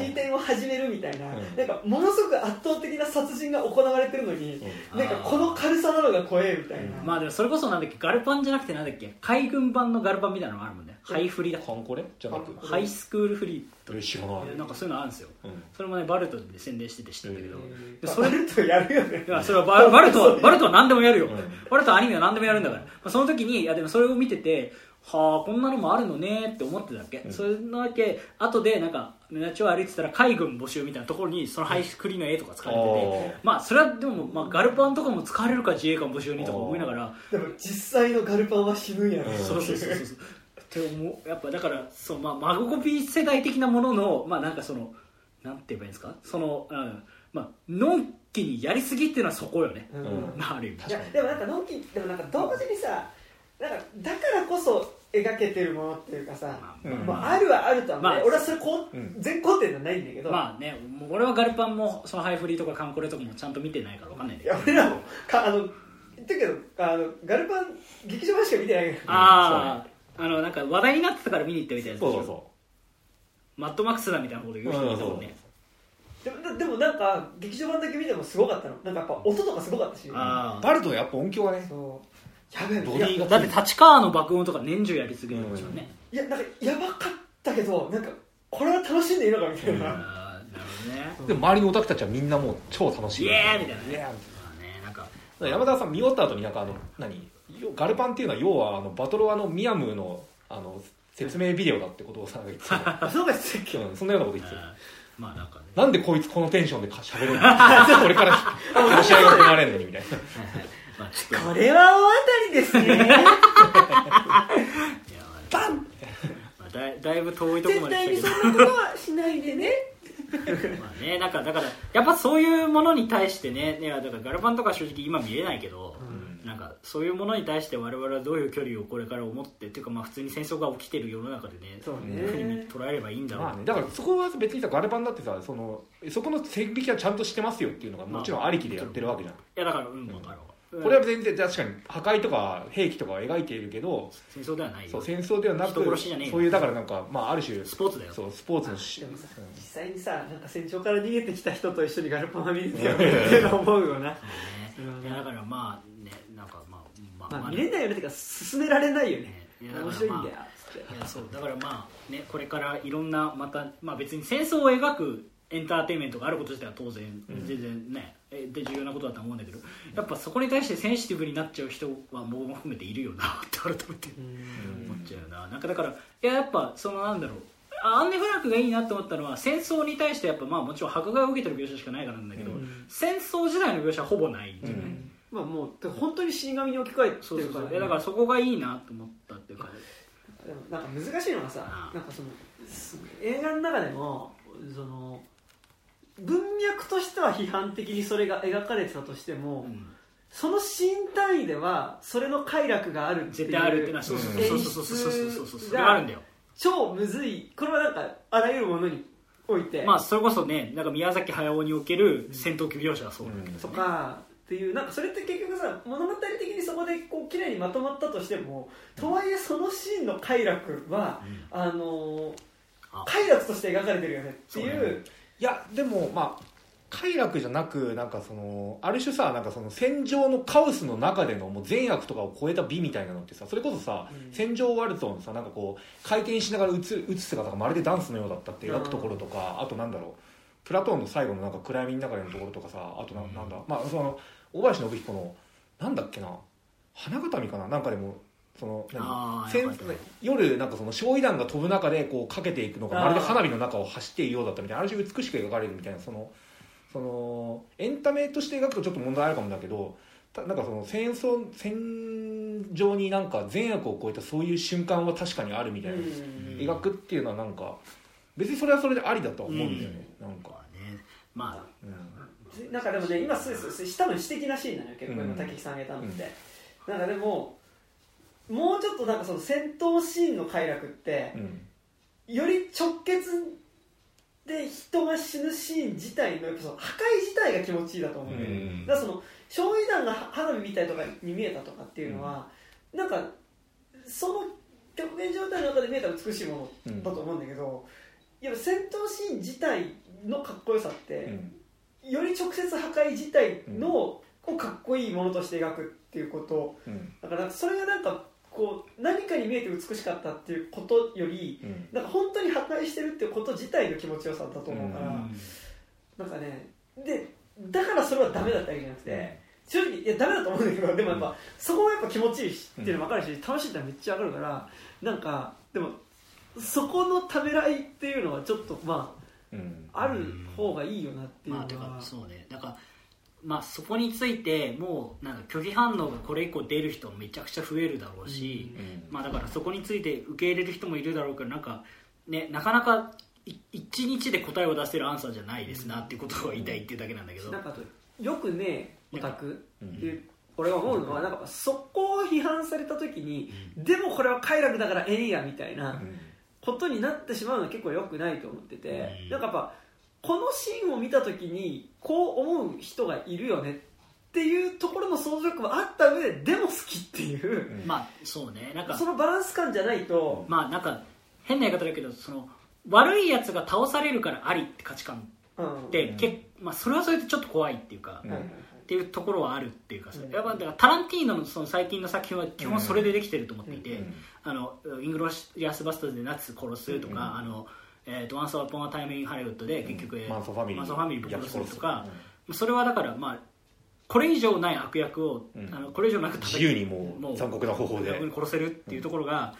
イエーって思いつつでもだからやっぱその暴力の快楽に自分が振るなんかめちゃくちゃ楽しまされてること自体のこう免罪符得た上でやりたい放題。怖さはやっぱあるよなっていうところがやっぱすごいこうやっぱどんどん立っちゃうというか、うん。結局さその今ロシアとかの状況において要はロシアは今戦争反対って言えない状況なわけだけど、うん。戦争反対ってこうテレビで言った人がもうすぐ捕まってみたいな、うん。どこに行ったんやみたいなうん。こととかあってだからそれこそロシアにいる人のツイッターとかでさ、うん。なんかなんか結局ロシアから逃亡できたからつぶやけたけどみたいな時に、体験記みたいなので読んだやつで結局だからニュースとかで全部こうウクライナを攻撃するのはロシアにとっては全くもって正当なことですっていうのをずっと言うわけででそれをずっと食らい続けてそれに対してノーって言えない空気があるとだんだんこの中にいるとあウクライナが悪いんだって思っちゃう私がいるっていうことに気づいたみたいな話をしてていやでもそれそうだよなと思って。うん。ね、国民の半数以上がだってやっぱねウクライナ戦争に関してはねね。やっぱりロシア国内ではやっぱり賛成なわけまあだまあだからねまあそのこ国民の半数っていうのがどういう意味の半数かまあわかんない、どういうそのアンケートにノーって答えられるのかっていそうそううノーって答えられるのかもそうだししだからまあなんか変な言い方だけどそのちゃんちゃんとた、まあ、正しいというかちゃんと全員に言えてるのかとか、あとまあ世論形成がどの世論形成。がもう多分情報自体が多分そう。そうてかその世論形成みたいなものってさそもうそれこそさ日本人なんてこれだけ、あまあ、変な言い方ですけど選挙とか起きるときにみんな今の状況は良くないっていうのにこれだけこうやっぱマジョリティが勝つってことはまあ当然あるわけじゃない、まあ、だからそういうふうにやっぱ世の中基本的になんていうかその国に賛成してる人の方が、まあ問題なく動くとかなんかいろいろあるけどやっぱまあ基本は賛成ですみたいな人が多うん。分まあ多い状況ではあると思っていて、まあ、そうなんだけどでもやっぱりいやでも戦争はちょっとねとか、自分たちが殺す側に回ってることに対してはちょっとねって思う人がいてもそれを言えない状況にやっぱあるわけだからなんかそのねだからその中でやっぱそのそういうでも免罪符を得た上で暴力が快楽になるってこととこうなんかいつか結びついた時にめちゃくちゃ怖いことが起きそうだなっていうのをちょっとうん僕は思っている、それこそアメリカにおけるなんだろうそれこそイラクイラク戦争におけるそのイスイスラエルとかの ISIS とかの描き方がやっぱ基本的にはもうめっちゃ悪役みたいな、うん。多分今のさナチスの次の悪役は ISIS 的なものじゃないですか、ねやっぱそういうところに対してまあもちろんアメリカは911っていうことがあったとはいえ、でもだからアメリカがイスラエルにやってきたことの全てがこうパレスチナとかにやってきたことの全てがこういいのかっていうとそれは違うじゃんっていうだし正直ねなんか、まあイラク戦争はちょっと侵略戦争的なそういう部分結構あるかもそうだからそうねだからやっぱりでもやっぱりその911っていう絵面のショックさうん。アメリカ人の心に全員刻まれてるからやっぱそれは、まあなんかイラク ISIS 的なこうイラクの過激派とかを攻めるというかを悪役にすることにやっぱ、まあ、比較的ためらいがないっていうかうん。感じはまああるっていうのがなんかまあ別になんだろうな何が言いたいかっていうと難しいんだけどなんかそのタランティーノ的な楽しさ、その暴力に理由がついて正当化される楽しさみたいなものとまあなんかそれのがマジョリティの理論だった時にがくっついた時に超怖いものができそうだなってこう恐れがある。そうね。それがこう資本主義的なものと結実すると、やっぱそのあちょっとごめん今の話で言うとヒップホップであの僕長崎生まれだから、うん。その結構いろんなラッパーの歌詞聞くときに「ボンブ・ライク・長崎」っていうことワードがあるんですよ、うんうんうん。あのそんな不謹慎なことあ出てくるんです。それ広島は言えないのもちろん。広島は言えないから長崎ってワードがそこの線引きできてるのにそうあるあるあるある、へーあのこれはねあの僕の次のアルバムのところで絶対触れるんですけど、うん。あのすごい僕のめっちゃ好きな JPEG マフィアとかですすらボンブライク長崎って言葉があってへーでも JPEG マフィアは自分自体が軍人出身だからでも多分だからやっぱ本質的な考えとして、うんまあなんというかねなんて言えばいいのかな。その、まあ、だから日本人が N ワード言っちゃいけないなみたいな。うん。感じとしてじゃあ広島ってワードは使っちゃいけないな。じゃあでも長崎は OK みたいな、うん。何な何その線引きみたいな、ん。やっぱその線引きの理論ってさやっぱさ被害者側にちょっと近い原爆の話で言うとさ、うん。ボンブライク長崎なんてマジふざけんななんだけどみたいなことはまあいやお邪魔してます。あお邪魔してます。いやいやいや兄さん。お疲れっすっていうのがやっぱあるわけでな。んかそれでなんかねなんか改改めてそういう文化のポップカルチャーみたいなところで基本的に楽しくやっておおらっしゃるわけでなんかそれのなんかなんか変な言い方だけどその長崎で盛り上がるクラブがきっとこの世には存在するわけでさ、うん。っていうのはやっぱ存在考えるとやっぱなんかということがきっとこれからまたウクライナの今日こととかロシアとかの表現でまた何か生まれていくボムライク長崎って何ですか？どういう文脈なんか普通に威力の強さみたいな感じで使われるあそうそうそう。そうへー。長崎み長崎みてえに爆破するみたいな。まあなんかだからそのいやまあこれはねあのちょっとまあなんかまあいろいろ難しい問題があるんですけどね。はいすいません、まあ、た例えで言いました、はい。確かになそのさっきの何？タランティーノ今基本的にさ俺らタランティーノの映画ですクライマックスで起こる暴力については乗る側だからこそそこのが何かが逆転した時の危険性みたいなのって割と今一番気をつけなきゃいけないことみたいな。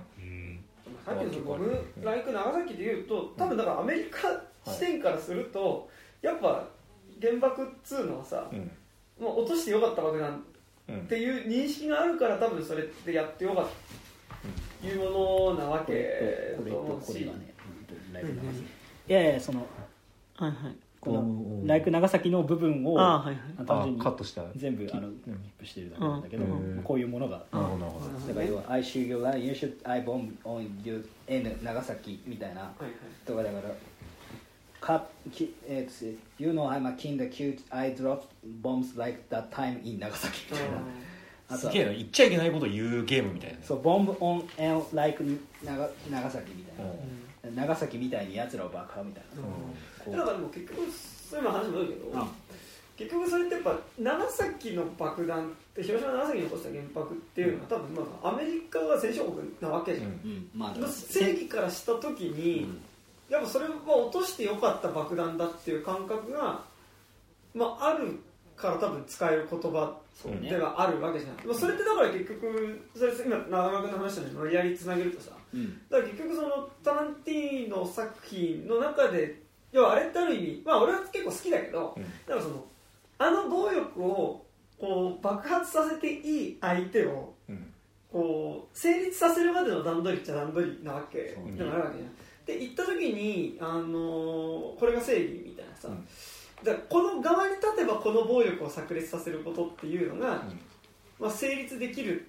っていう段取りなのであればなんかだからそれってこう例えばなんかさこうどっちかの側から描けばなんかこの、うん。あここでだったらこのこの残虐描写ここからここに向かう残虐描写だったらありだなっていなんかうそ形になるっていうのは結構ある気はする、例えばタランティーノ的なものの次のものとしてさ、そのきあのワールドトレードセンターに突っ込む飛行機の中に潜入して、うん。そこのをいやってるあの、いえー、とそれをノットハイジャックしてるやつあアをルカイダを。アルカイダを首をチュパってやって、うん。あのこの飛行機をすごいすごいいい笑顔で飛行機しながらあ飛行機をちゃんとしたところにああのなんていうかユナイテッド93のなんかさらに別バージョンみたいな。みたいな感じでそういう描写とかはありそうじゃない？まあそれはさすがにタランティーノはね。ちょっとそれはちょっと今なんかあのいやまあ例えです、うん。ちょっとあんまりちょっとまたそのタランティーノの尺度とはまたちょっと違う気はするからね、まあね。うん。なんかいやだしなんかタランティーノはもうちょっとそこは考えて題材描いてる気はするけど、でもとはいえそもそも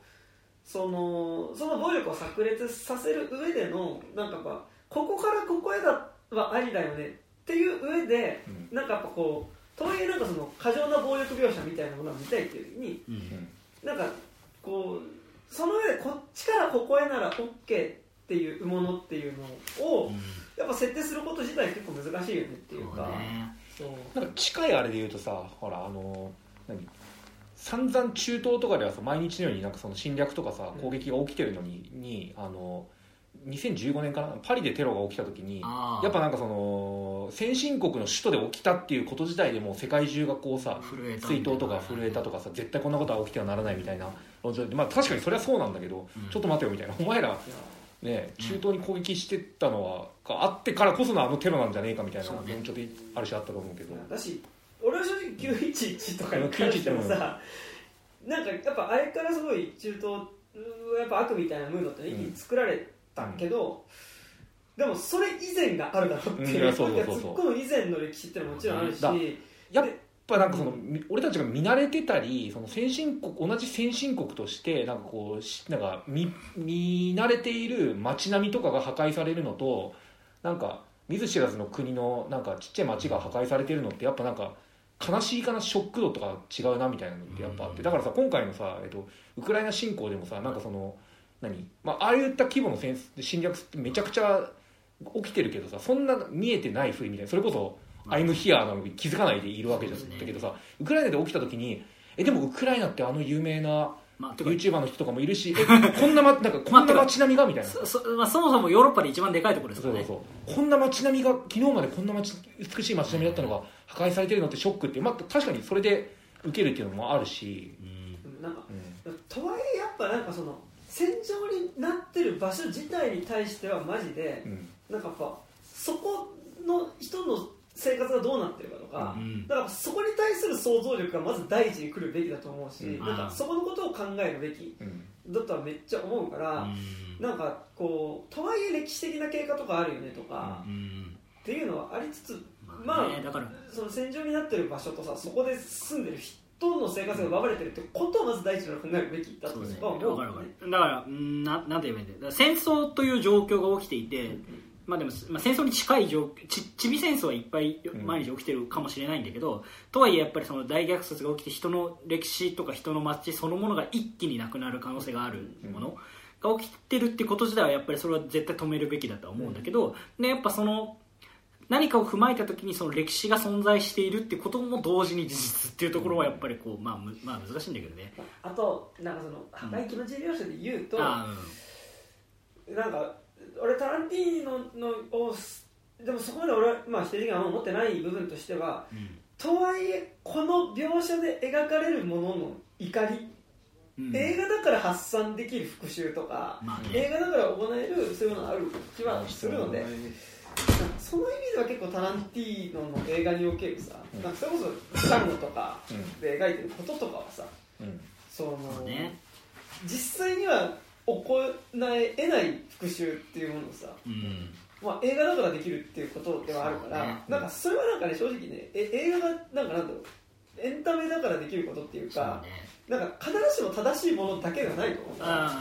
いやだからうん分かる分かる。が同時やんそれは、うん。あだからうん俺も別にタランティーノのその描写が悪いとは言ってなくて、うん。うんうんただふなんかいややっぱこの状況が起きた中でなんかそこに切なんかタランティーノ的なものの、に快楽中枢を得る自分とうん。何か悪い政治思想みたいなものがぶつかった時になんかすごいものすごい怖いものが生まれるなっていう意味で言ってねなんかまあででもそれはだからやっぱりタランティーノ的なものを楽しむ時に気をつけないといけないっていう意味。よなんかなんか別にタランティーノ的なものを全部批判してるわけじゃないで。すねまあ、むずいのがさタランティーノの映画見るときにさやっぱ俺らの中で、だまあ特に近年のタランティーノ映うん。画を見るときに、あそこのでもなんかむずいんだよな、うんなんかでもやっぱあちょっと待ってあ話す。あどうぞ。あの、はい。でタランティーノの映画でさ描かれてるものっていうのがさあの直接自分のアイデンティティにはあんまりやっぱ関わらない関わらないけど直接つながらないもの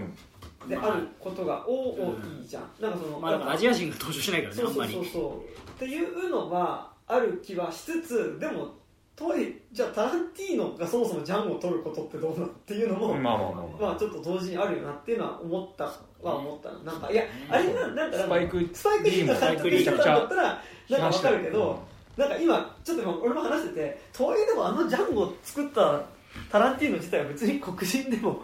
ないし、なあっていうのはちょっと今思った部分ではあるからそうではあるな。タランティーノは完全に孫受け世代だから自分の好きなジャンルムービーにガチでのめり込んだ結果ああいう感じになんかまあ、プロデューサーどっちかというと視聴者的な視点での反省だとも思ってて、なんか自分が今まで普通にこう楽しんでたジャンルムービーの中でうん。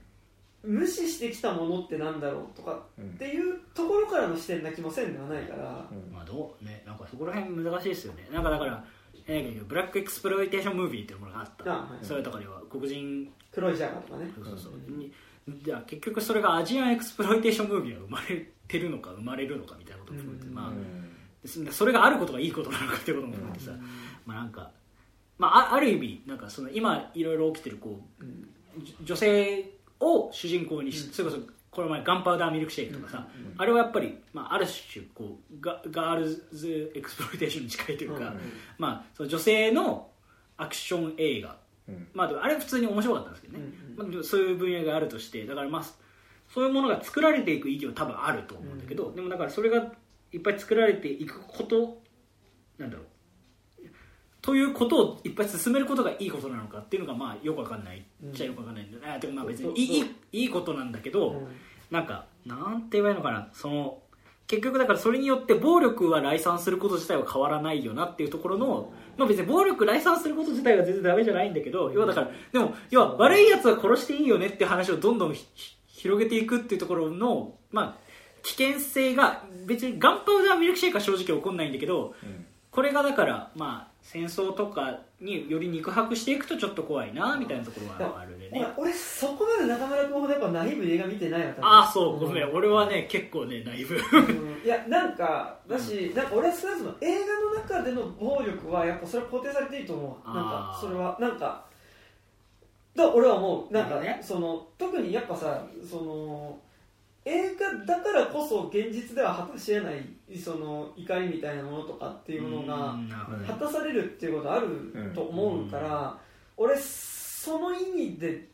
俺はなんかそれはちょっとあんま思わん。ああ分かった。うん。なるほどね。まあでもごめんいやそこはまず全然俺との周りが違う人だからうん。そこは全然見方が違う、そうでもでもそこでの描写に関して今やっぱその実際になんかなんだろう戦争が起こってるあちょちょっと喋りました、はい。あの戦争が起こってる状態の中でその主張としての暴力主張としてのっていうかなんかその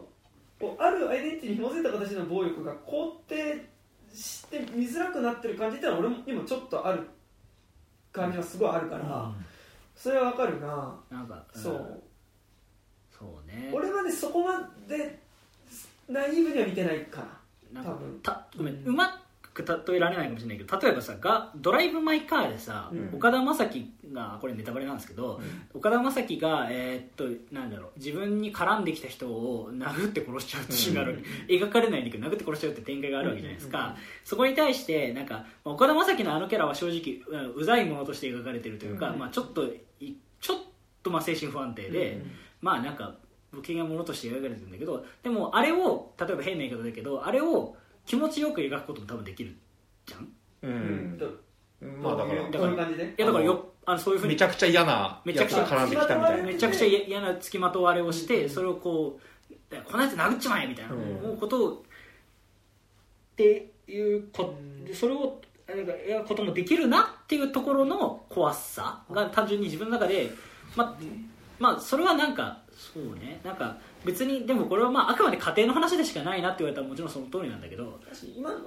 結構ほら個人対個人の話じゃん、まあまあなんか今の今ドライブ・マイ・カー例えだとね、まあまあ。でもなんかやっぱそのアイデンティティに紐づいた形で何か差別されたりとかするときにそこにある怒りみたいな。例えば俺俺はね例えば津久井やまゆり園のうん。あの植松を障害者が殺す映画だったらめっちゃ見たい。っああなるほどね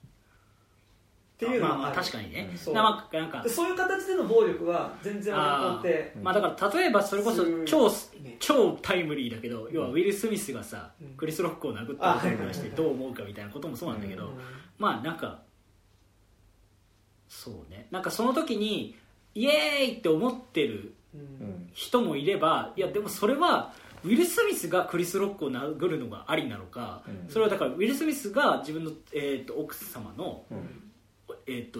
の、えーとしまあ、病気のことを、まあ、いじられた、でそれによってできた見た目のことをいじられたっていうことがあるから怒ったのか、うん。っていうかだ怒ったとしたらそれを女性が殴る展開をどうしたら作るべきじゃないかみたいなことに対してでもウィル・スミスよく殴ったっていうのもあるわけじゃん、うん。でその気持ちも分からないでもないしうんみたいなためらいかな俺今近いのは。それは今映画の話じゃなくて実際のことじゃん。うんいやでもまあまあでそういやそうなんだけどでえでもでもアカデミー賞で楽しみアカデミー賞のそれを見て楽しむのと俺の中ではそのアカデミー賞のだから変な言い方芸能人同士がそれで殴り合ってどうっていうのと、俺の中で映画の中の殴り合いでうわー楽しいスカみたいなふうに思うことは俺の中ではあんまり差がないかも。あー。でいやそれは多分価値観の差。だそうだね。だから俺はそこまでナイーブには見てないしかつなんかやっぱその現実ではやっぱそれってさなんかそのウィル・スミスが殴ったこととかもさ、うんこうやっぱもうちょっとフラットな視点っていうかさフラットな視点って何なのって感じだけど、でなんかもっとジャッジされるものな気はするけどでも映画の中ではどっちかのこうそこに至った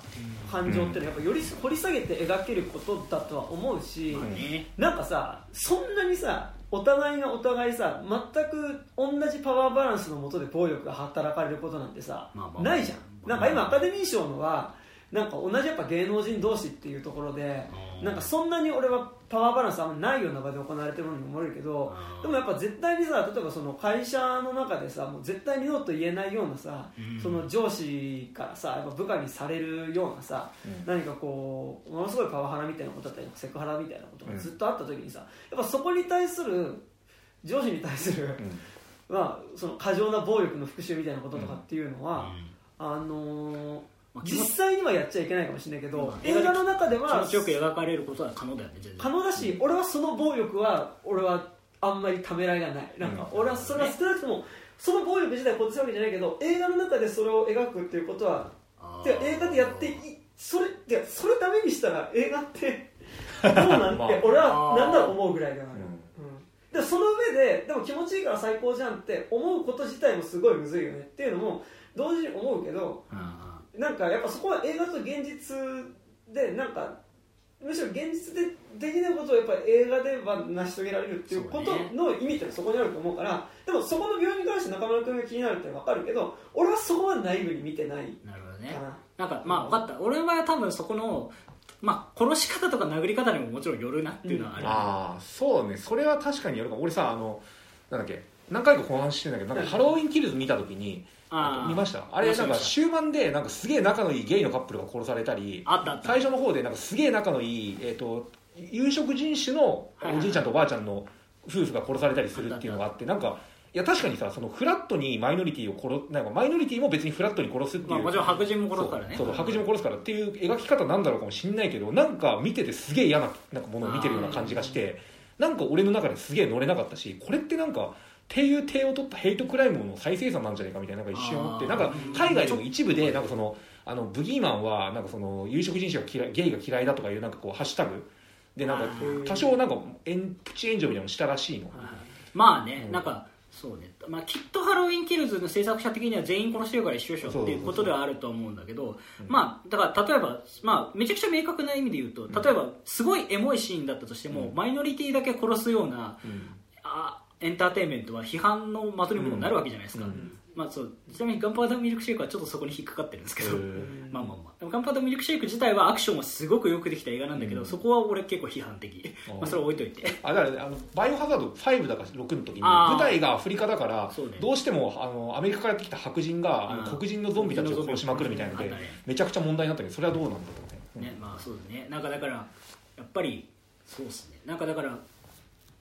やっぱりでもそれを殺すこと自体の楽しやっぱハロウィンはね殺す時楽しいっすよね、うん。正直。あのあのだからブギーマンがうん。人を殺す時に、うん。やっちゃえやっちゃえみたいな気持ちがやっぱ自分の中にもあるから,、うん。なんかそこを持ってなんか全員殺すからありじゃんっていうのが本当にありなのかっていうところは、うん。やっぱり改めて思うかもな。ちょっとちょっとは思うかもな。まあ、でもねジャンル映画まあさそうね。ジャンル映画の難しさですよねそれは。すごい思うんだけどなんかでもさやっぱジャンル映画に出てくるさなんかモンスターとそれに襲われる人とかさなんか、まあ、ヴィランとヒーローにしてもそうだけどさ、じゃあこのキャラクターの属性って何っていうのを結構さやっぱこうちゃんと掘り下げて見ていくとさ、ねまあ結構往々にしてやっぱり、まあ。割とマジョリティ的なタグをついてる人がマイノリティ的なものを倒してるっていうことがやっぱりまあ多いは多いじゃん、まあね。なんかそまあいいや。うん。そう。でなんかそこに対する揺り返しみたいなところでもまああるまあね。気はするし、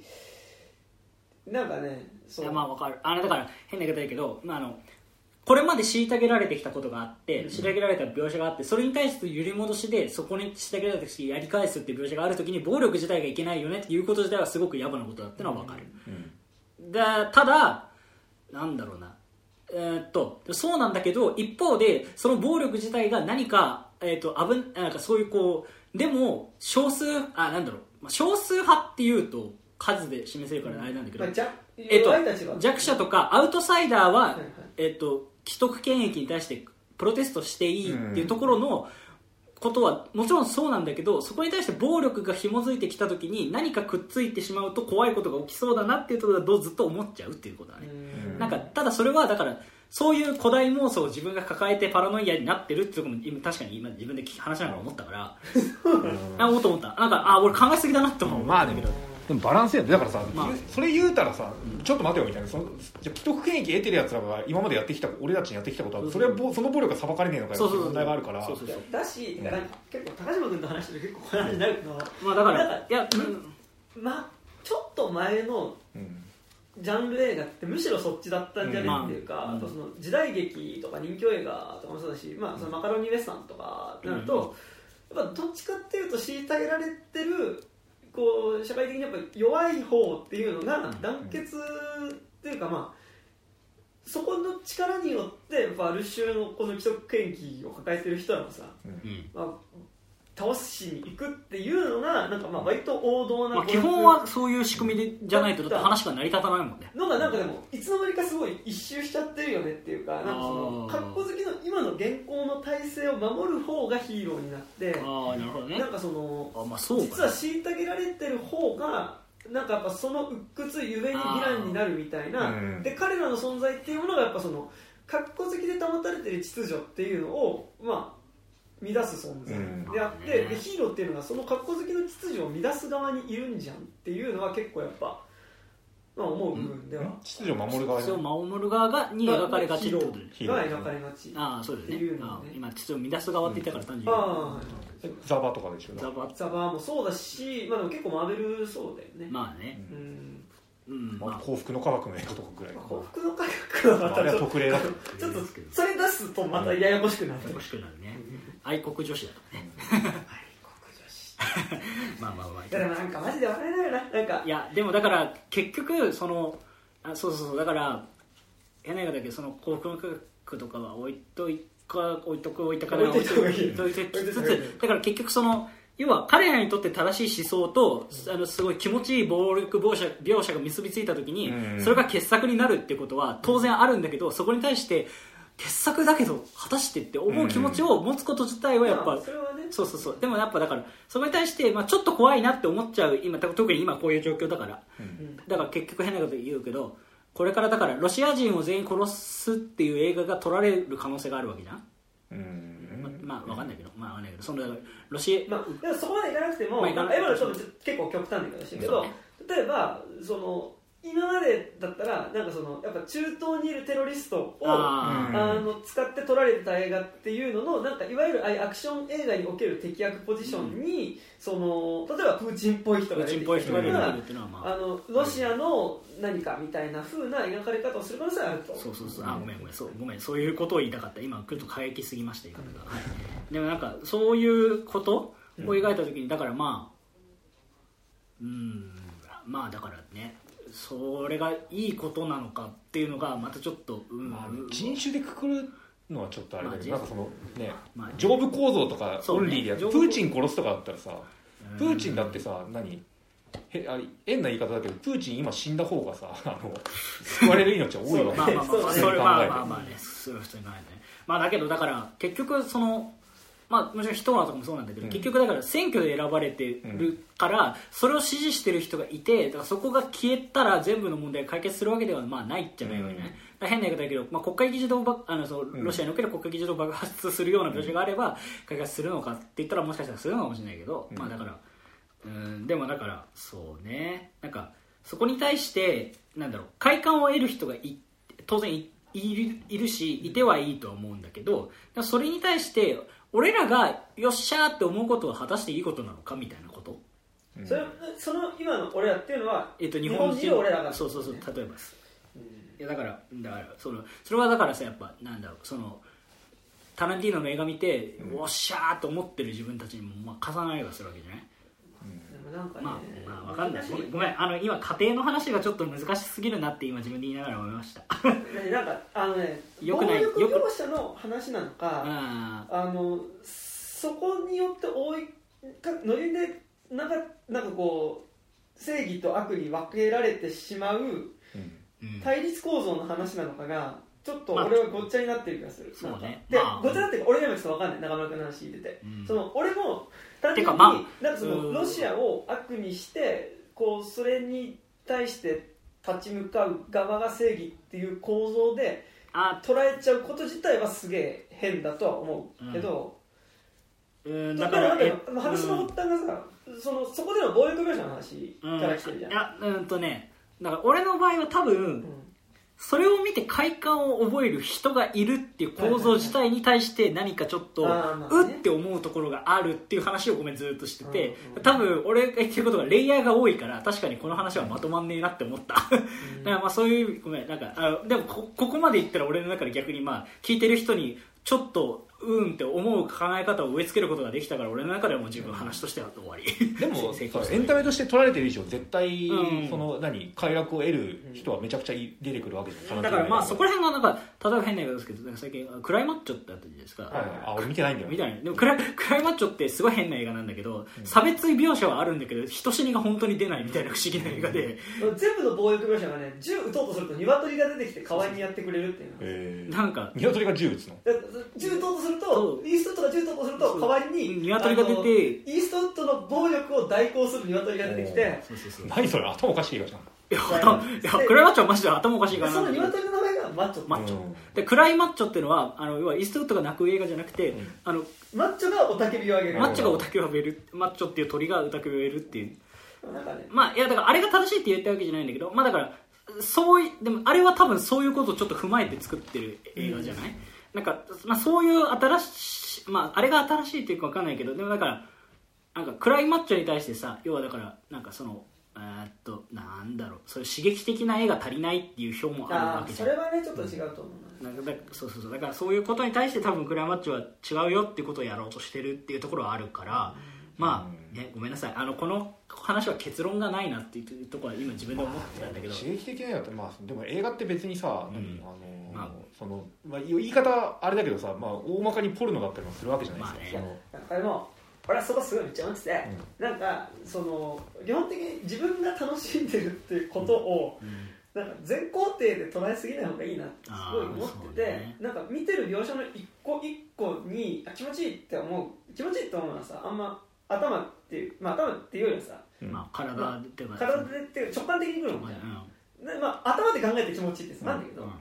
なんかって言った時になんかすっげえ気持ちいいんだけどでもこれをこの描写どっち俺中村君とちょっと違うかもしれないけど、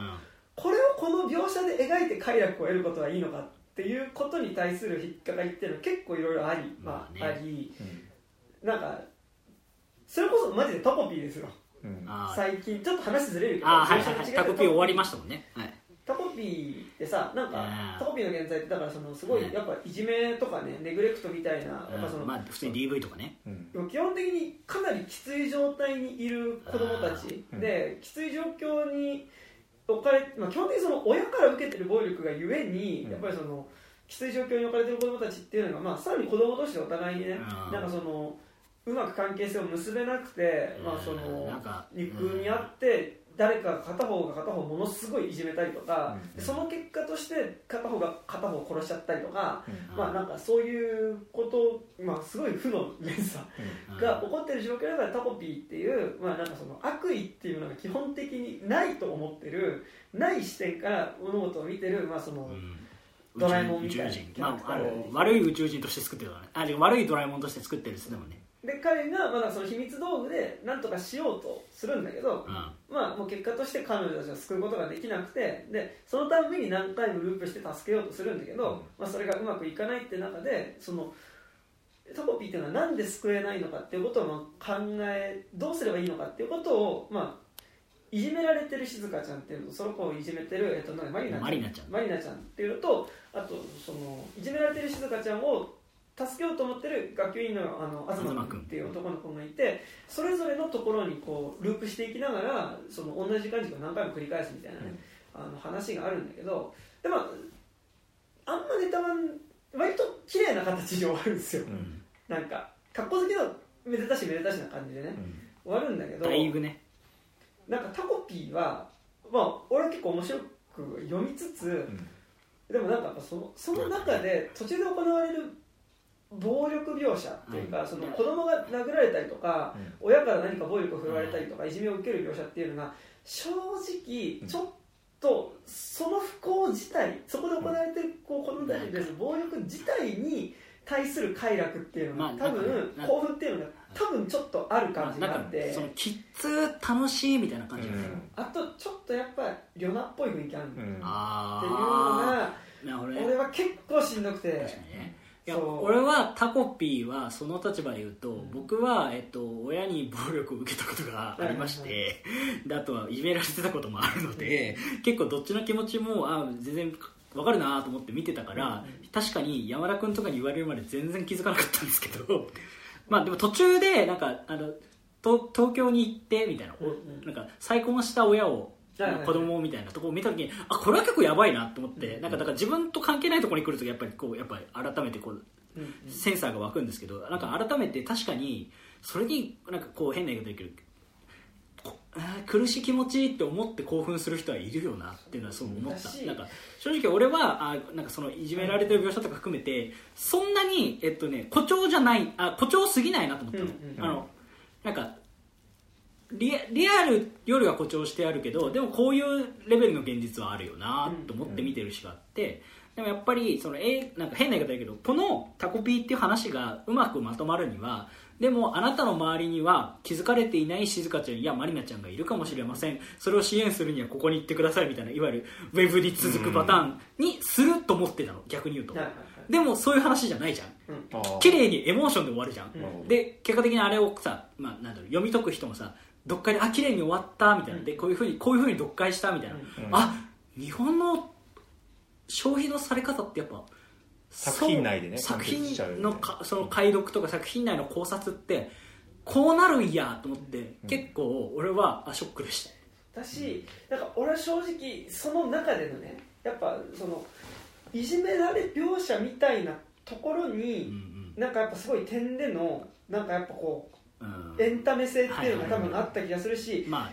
それは俺が思ってるだけじゃなくて正直ツイッター上での楽しまれ方は結構そのやばーみたいな。結構あった気がきするしつーみたいな。あとは静かいじめられてる静香ちゃんのうん。やっぱちょっとこああまあちょっと。うちょっとなんかね色気じゃないんだけどあれはやっぱかなりちょっと世的な文脈あるよね。って話を、まあ、ちょっとこの間「トイラジ」ってポッドキャストの河原さんっていうのとあー確かにね。ちょっとねかちょっとタコピーの話をまだその時終わってなかった。ですねあした段階でちょっと楽しいんだけどなんか楽しんでる時の罪悪感あるっすよねみたいな話を結構してはいてなんかだから結構そのシーン単位でのその描き方自体うんに対するこう映画っていうのはだから基本的にさっき滝さん言ったみたいにこうポルノ的な。ある種ポルノ的な快楽っていうのは絶対あると思うしこう正直やっぱそれを楽しんでる部分もめっちゃある。んだけど、なんかこうそこで描かれてることに対する解像度っていうのは、なんか一回最初「あ楽しい」って「あ気持ちいい」みたいな感じで見た後になんかもうちょっとなんかそこはちゃんと見た上で楽しみつつ批判しながら楽しむっていうまあてかうん。じゃないとダメな気がする。でもなんか難しいよねな創作物って別になんかもう上限でその本当にひどい描き方とかしていいっちゃいいと思うし、まあ、ううん、だからやっぱそこの快楽変な言い方だけど、ん。そこ快楽中枢だけを刺激する作品を、うん。まあ、あんまりもう自分は評価できなくなってはいくんですけど、うん。まあ、大抵の作品はそこの楽しんだお前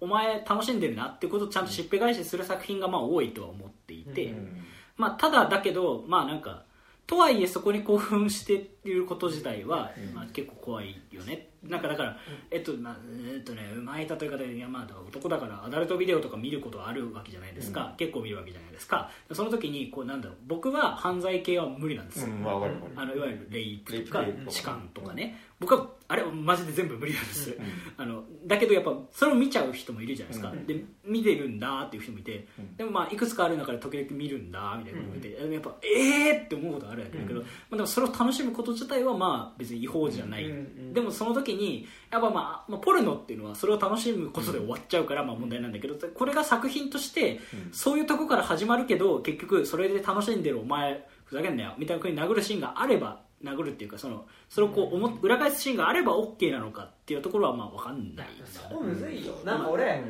まああごめんごめんそういうことじゃないのかもしれない。竹木さんがさっき言ってたのは。うん。うんど竹木さんがさっき、えー、と極限まで描いていいってのはどういうことだっけ？いやまあだから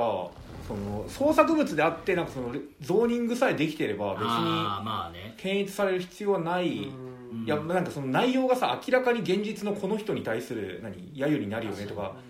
そうそう。いうのをまあオールクリアすればいかにように残酷なこととか非道徳なこともまあだからいてはいいと思う、だからまあ、そだからそれは多分そそれこそさっき、えっと、最近よよく言われてる事前に告知がちゃんとあるから、まあまあまあまあ。そうだからいわゆるラストナイトインフォ双方見に来て、はいはい。あれが結構性暴力を結構真正面から描いた映画なんで知らんかったから、えキスみたいな、うん。やっぱそういうことに対してやっぱねなんかそれはネタバレだみたいなのはやっぱよくないみたいな,、なんかだからそういう作品ですよみたいな男性側が女性側をこう性的にいたぶる。みたいな描写がどうしても存在しますみたいなところについてある程度オープンにしないと、まあなんかある日フラッシュバックしてきつくなることはまああると。思う、あと俺だからダメだって話じゃないんだけどあうん。でもなんかこうさむずい部分としてなんかこの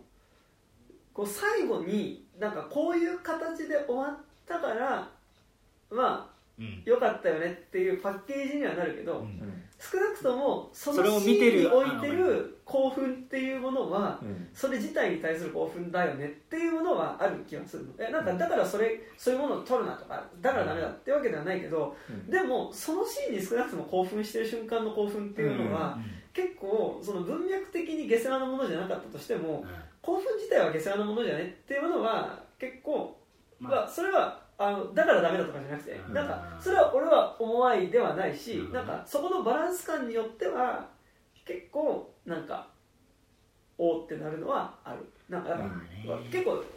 めっちゃはっきりしたところで言っちゃうとうん。なんか例えばなんかそのさあのレイプリベンジみたいなものってあるじゃん,、うん。なんかレイプされた女の人がさ、うん。そのまあ、キルビルとかもままあまあ。そうあ言えばそうだけど、うん。なんか例えばそのある種の日本のさあのロマンポルノとかさうん。あとまあピンク映画はいとかってやっぱなんか最初にそのこう女のさなんかこうだまあ、助手誘いとかもそうだけどさ、うん。なんかこう最初にレイプされてさうん。なんかこうひどい目に遭った人っていうのがその敵の組織その、うん。それをした組織を倒すためにさ、うん。そこに復讐していくみたいなさあのスーパーレディーバニ文書とかね、あのそういう映画もあるんだけど、うん。でもなんか多分それってそこでだから前半でレイプシーンってあるわけだけど、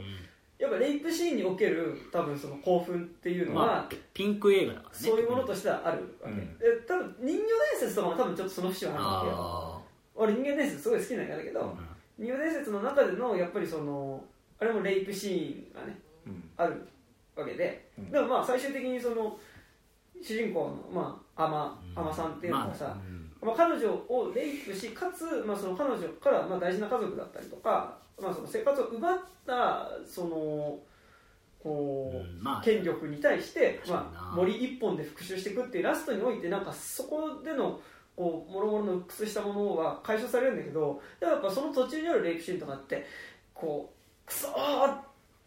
ボッキみたいななんかっていうシーンではあるじゃん多分捉え方とし。て、うん。まあなんかああでもなんかその意味で言うと、うん。この前、えっとね、俺シネマートで見たし、この前って言っても結構前だなリベンジって、まあ、まさしく、うん。えっといわゆるリベン、えっと、レイプリベンジ映画があって、まあ、これはまあもちろん基本的な構造はそうなんだけど、うん。あのまあえっとえっとねとまあえっと砂漠にある別荘に、あのえっと、で一一緒になった男の人に薬を盛られて、まあ、そういうふうになるっていうシーンなんだけど、もうレイプシーン自体はもう絶対にこれは興奮させるものとしては描きませんって感じでもう、うんほぼ、まあ、イメイメージですみたいなうん。感じで、まあなんだろうななニコラス・ウィンディング・レフン的な感じで、まあ、そう、ん。まあ、結構なんだろう別にあんまりこう別にそれを見てももう絶対興奮できないように作ってあってそれはもうでもそういうふうに作りましたみたいなふうに言ってて、まあだからそういうやり方は一つはあるかな、あと、まあ、より多分あれ最後の決闘裁判とかも。ああまあまあそうね、うん。最後の決闘裁判はそうですね。あ確かにそうですね。でもなんかだからとはいえだからその最後の決闘裁判と人魚伝説とかを比べた時に、まあまあそうね。人魚伝説のセックスシーンはやっぱりあのこう起立ジャンボみたいなね。うん起立ジャンボは昔椎名林檎が組んでたバンドですけど。そうなんですか。起立ジャンボっていうはいはいねあのそうなんですか。あバンドじゃねえか曲か起立ジャンそうなんですボ起立ジャンボっていう感じがさはい。やっぱりそういうものとして撮ってるっていうのがあるはあるじゃん。って言った時にいやなんかだからやっぱそういう描き方が下品でダメだっていうわけではないけどなんかあのー結構うこう道徳的に正しかったりする着地とか、うん。なんかこういい場所に着地するとしても描そのシーン自体がやっぱりそういう欲望のものとしてパッケージされてるってことはそれはそれであるよっていうのはねまあね。思うね。なんかね、う。ん、すごい。23時10分だった。は すっげえ喋ってるでまあ何時間？4時間とか。4時間ぐらい。4時間ぐらいだい。ぶねでもねアンネ・フランクから離れたこと話してるんそうだね。まあまあこの問題は割とこう、まあ、考え続けなきゃいけないけど今日で解決する問題じゃない、いやこれだからてか別に今日喋ってどうこうってよりはいろんな作品見つつその都度喋っていけばいいことだと思うんですけどね。そうですうんうん。でもそれってなんか自分的にダメだったよとか言えるけどなんかそのよっぽどのうんうん。なんか個人攻撃とかそういうの何しゅまあ個人とかしゅ何属性に対する攻撃とかじゃない限りってあんまうりん。検閲はしちゃいけないもん。あまあそれはあそうだよね。まあでもだからけ検閲はしちゃいけないけど見てこうこれがこうだから不快でしたっていうことを言い続けるっていうのが重要なんじゃないですか。確かに確かに。まあだからそれはそれはそうだね。うん。なんかそそうね。まああとそもそも取られ方自体にさ問題がないかどうかっていうのはまずそそれはもうもちろん、まあ、それがマジでまあ日本映画なんてね所詮そのレベルですから超前提ですよ。超大前提ですよ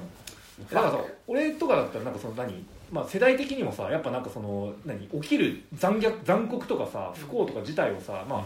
ループ的に楽しむさ日暮らしの泣く頃にシリーズとかさ、なんか平間夢明作作品とかその嫌さこをこそ、はい。お何主主食として見てたから、なんだろうむしろ俺なんか割とその何そのっていうものが溢れちゃって需要していることみたいなそのに対する批評みたいな作品が出てきた時になんかこうカタルシスを感じるタイプだから、うん。あ割となんかそうそこは何結構その自分がいろんなポルノ的に消費するっていう意味で結構重要な部分ではあるんだよね。ー確かにね。日暮らし的な描写みたいなのがさ、うん。結構なんかそのまだなんか言うて日暮らしの頃ってさ、うん。そんなドメジャーなものでもなかった気がする、ングラでは。まあ、とは言いつつ、まあニュース出まくり、まあみんな見まくりだったよねでもほら全部の作品の表現にさ、うん。その浸透しているものではなかったじゃん。あでもなんか今ってやっぱりその薄くなんかやっぱりそういう表現っていうのがさなんかまあ。入る感じっていうのはね、でまあでもなんかそれこそ変な言うだけど窓マギの3割とかまあ別にあれはまあライトも思うんですけど、うんうんまあでもやっぱそういうところにこうあうえいみたいな気持ちがあるのはまあタコピーとか見てもそうね。って思うのと多分似てるとは思うし、うんまあだからそれこそなんだろうエヴァエヴァンゲリオンの25の最低だ俺ってとかをうん。ね見て、だ最低だ俺最高だもんね 大好俺最高って。そう？まあわかんないけど。アスカにね、暴力振られ首絞めるシーンとかもう大好きですよ。俺クリしてやるクリしてやるイエーイイエーイみたいな感じです。そうそうそう。えでもなんかやっぱねそういうものをこうやっぱウェーイって楽しんじゃってる自分もいるわけだしさ、まあ、それはさやっぱなんだろう。まあなんかそそういう暴力的なことじゃなくてもさ例えば偶然と想像の2話とかで、あのまあ、偶然と想像の2話のネタバレしますけど、はい。あのまあなんだろうとある、えー、と大学教授が作った、実際に作った性的なシーンを目の前で読むっていうシーンがあるわけじゃないですか、うん。まあ、それはだからどう考えてもそのエッチな言葉を女の人が読んでることにおもろいし、エエッチだねっていうところで興奮してる人がいそその面白さを分かって作ってるわけじゃん、うん。やっぱそこそこの、まあ、そこに対して気味悪いって思う人もいるし、あーでもそこも含めてちょっとそこがなんか攻めてて面白いですねっていう人もいるわけじゃないですか、うん。まあ、そこに対してやっぱこう、まあ、気味悪いって側の意見はちゃんと発していった方がいいっていうことなのかなっていう。なんかあれだよさ面白いからいいやんっていううん。のはがまかり通るのはマジでいけないと思ってて、なんかやっぱ面白いのためには、なんかそこでなんかでもこれでこういうふうに描くのどうなのとかっていうのが、うん。なんかさ多分90年代とかってうんいや面白いからいいじゃんっていうのが、まあ、路悪文化っすよね。そうなんかやっぱこう野島真珠文化っすよ。そうでも面白いじゃんみたいな。なんかでも面白いじゃんって言えばなんか結局まあそうっすねみたいな感じっていうのがなんかあった気するけどなんかでも面白いじゃん。でもでもそこで引っかかった部分についてなんか本当にちゃんとこう考えなきゃいけないよねっていうかなんかこう面白いっていうことだけをなんか最優先で考えてはいけない感じっていうのは、えだからその表現やめろっていうことだけでもないんだけど、まあね。なんかそうですね。あいやうんなんかうんなんかそういうものに対してなんかだからそそこのでも面白いじゃんとか、うん。でも辛いところあるじゃんみたいなところと多分そこはまあダメになってきて、うん。でそこについてだんだんこうなんかでもはぐれ者が復讐するならありじゃんとか、うんそういうところとこううまくくっついてきてるのが今の世の中やなと思ってるしあるんだけど、はぐれ者とかマイノリティとか、それがそれ自体が悪いとは思わないんだけどでもなんかやっぱその中にこうやっぱ暴力に興奮するとか性的なものに興奮するみたいなところがえー変な言い方だけど復讐そのものに興奮するとか、うん。まあ、そういうものがまあまあなんかあること自体は何か踏まえなきゃいけないのかな。あいやまあどうだろう。なんか今さそれ具体的な作品ある？なんか今ちょっとあのなんか話が進みすぎてあーなんか今空想の作品について喋ってるかもしれないなと思ってきた。まあね。うん。わ俺なんかそのでもなんか俺俺前前提としてでも面白いからいいじゃんの描写がしたいためにあー。今だと描けないからその言い訳的にマイノリティを題材にして作ってる映画っていうのは俺はちょっと今パッと思い浮かばなかったから。うーん。いやでもまあだからタランティーノの作品の一部とかはそうだと思うしうんまあ。なんかでもそれなんかさそれってさなんかタランティーノは確かに分かるんだけど、うん。でもなんかそれってその表現がしたいが先行して撮ってるものなのかっていうとああなるなんかちょっと違う、ほどねまあそうそう。今の言い方だとちょっとそういうあまあ感じしなかったそうだね。あまあちょっとうん。あ分かった。えーっとね俺の心のニュアンスはちょっと違うけど確かに今そう思われても仕方ない言い方をしたので今の発言は取り 下げますって感じですね。うんいやまあなんかでもいやでもうんまあなんかわかんない。まあなんかこの議論は多分終わらないから、うん。なんかまあある程度のところで切り上げたいなとは思うんだけど、まあなんかえでもいやわかんない。か終電あるしさ。とは思うんだが、なんかそうね。でもなんかうーん確かに俺も今ちょっと自分がナイブすぎるからなんかその仮想敵を作ってるかもって今自分で確かに言いながら思ったんだけどなんかうーん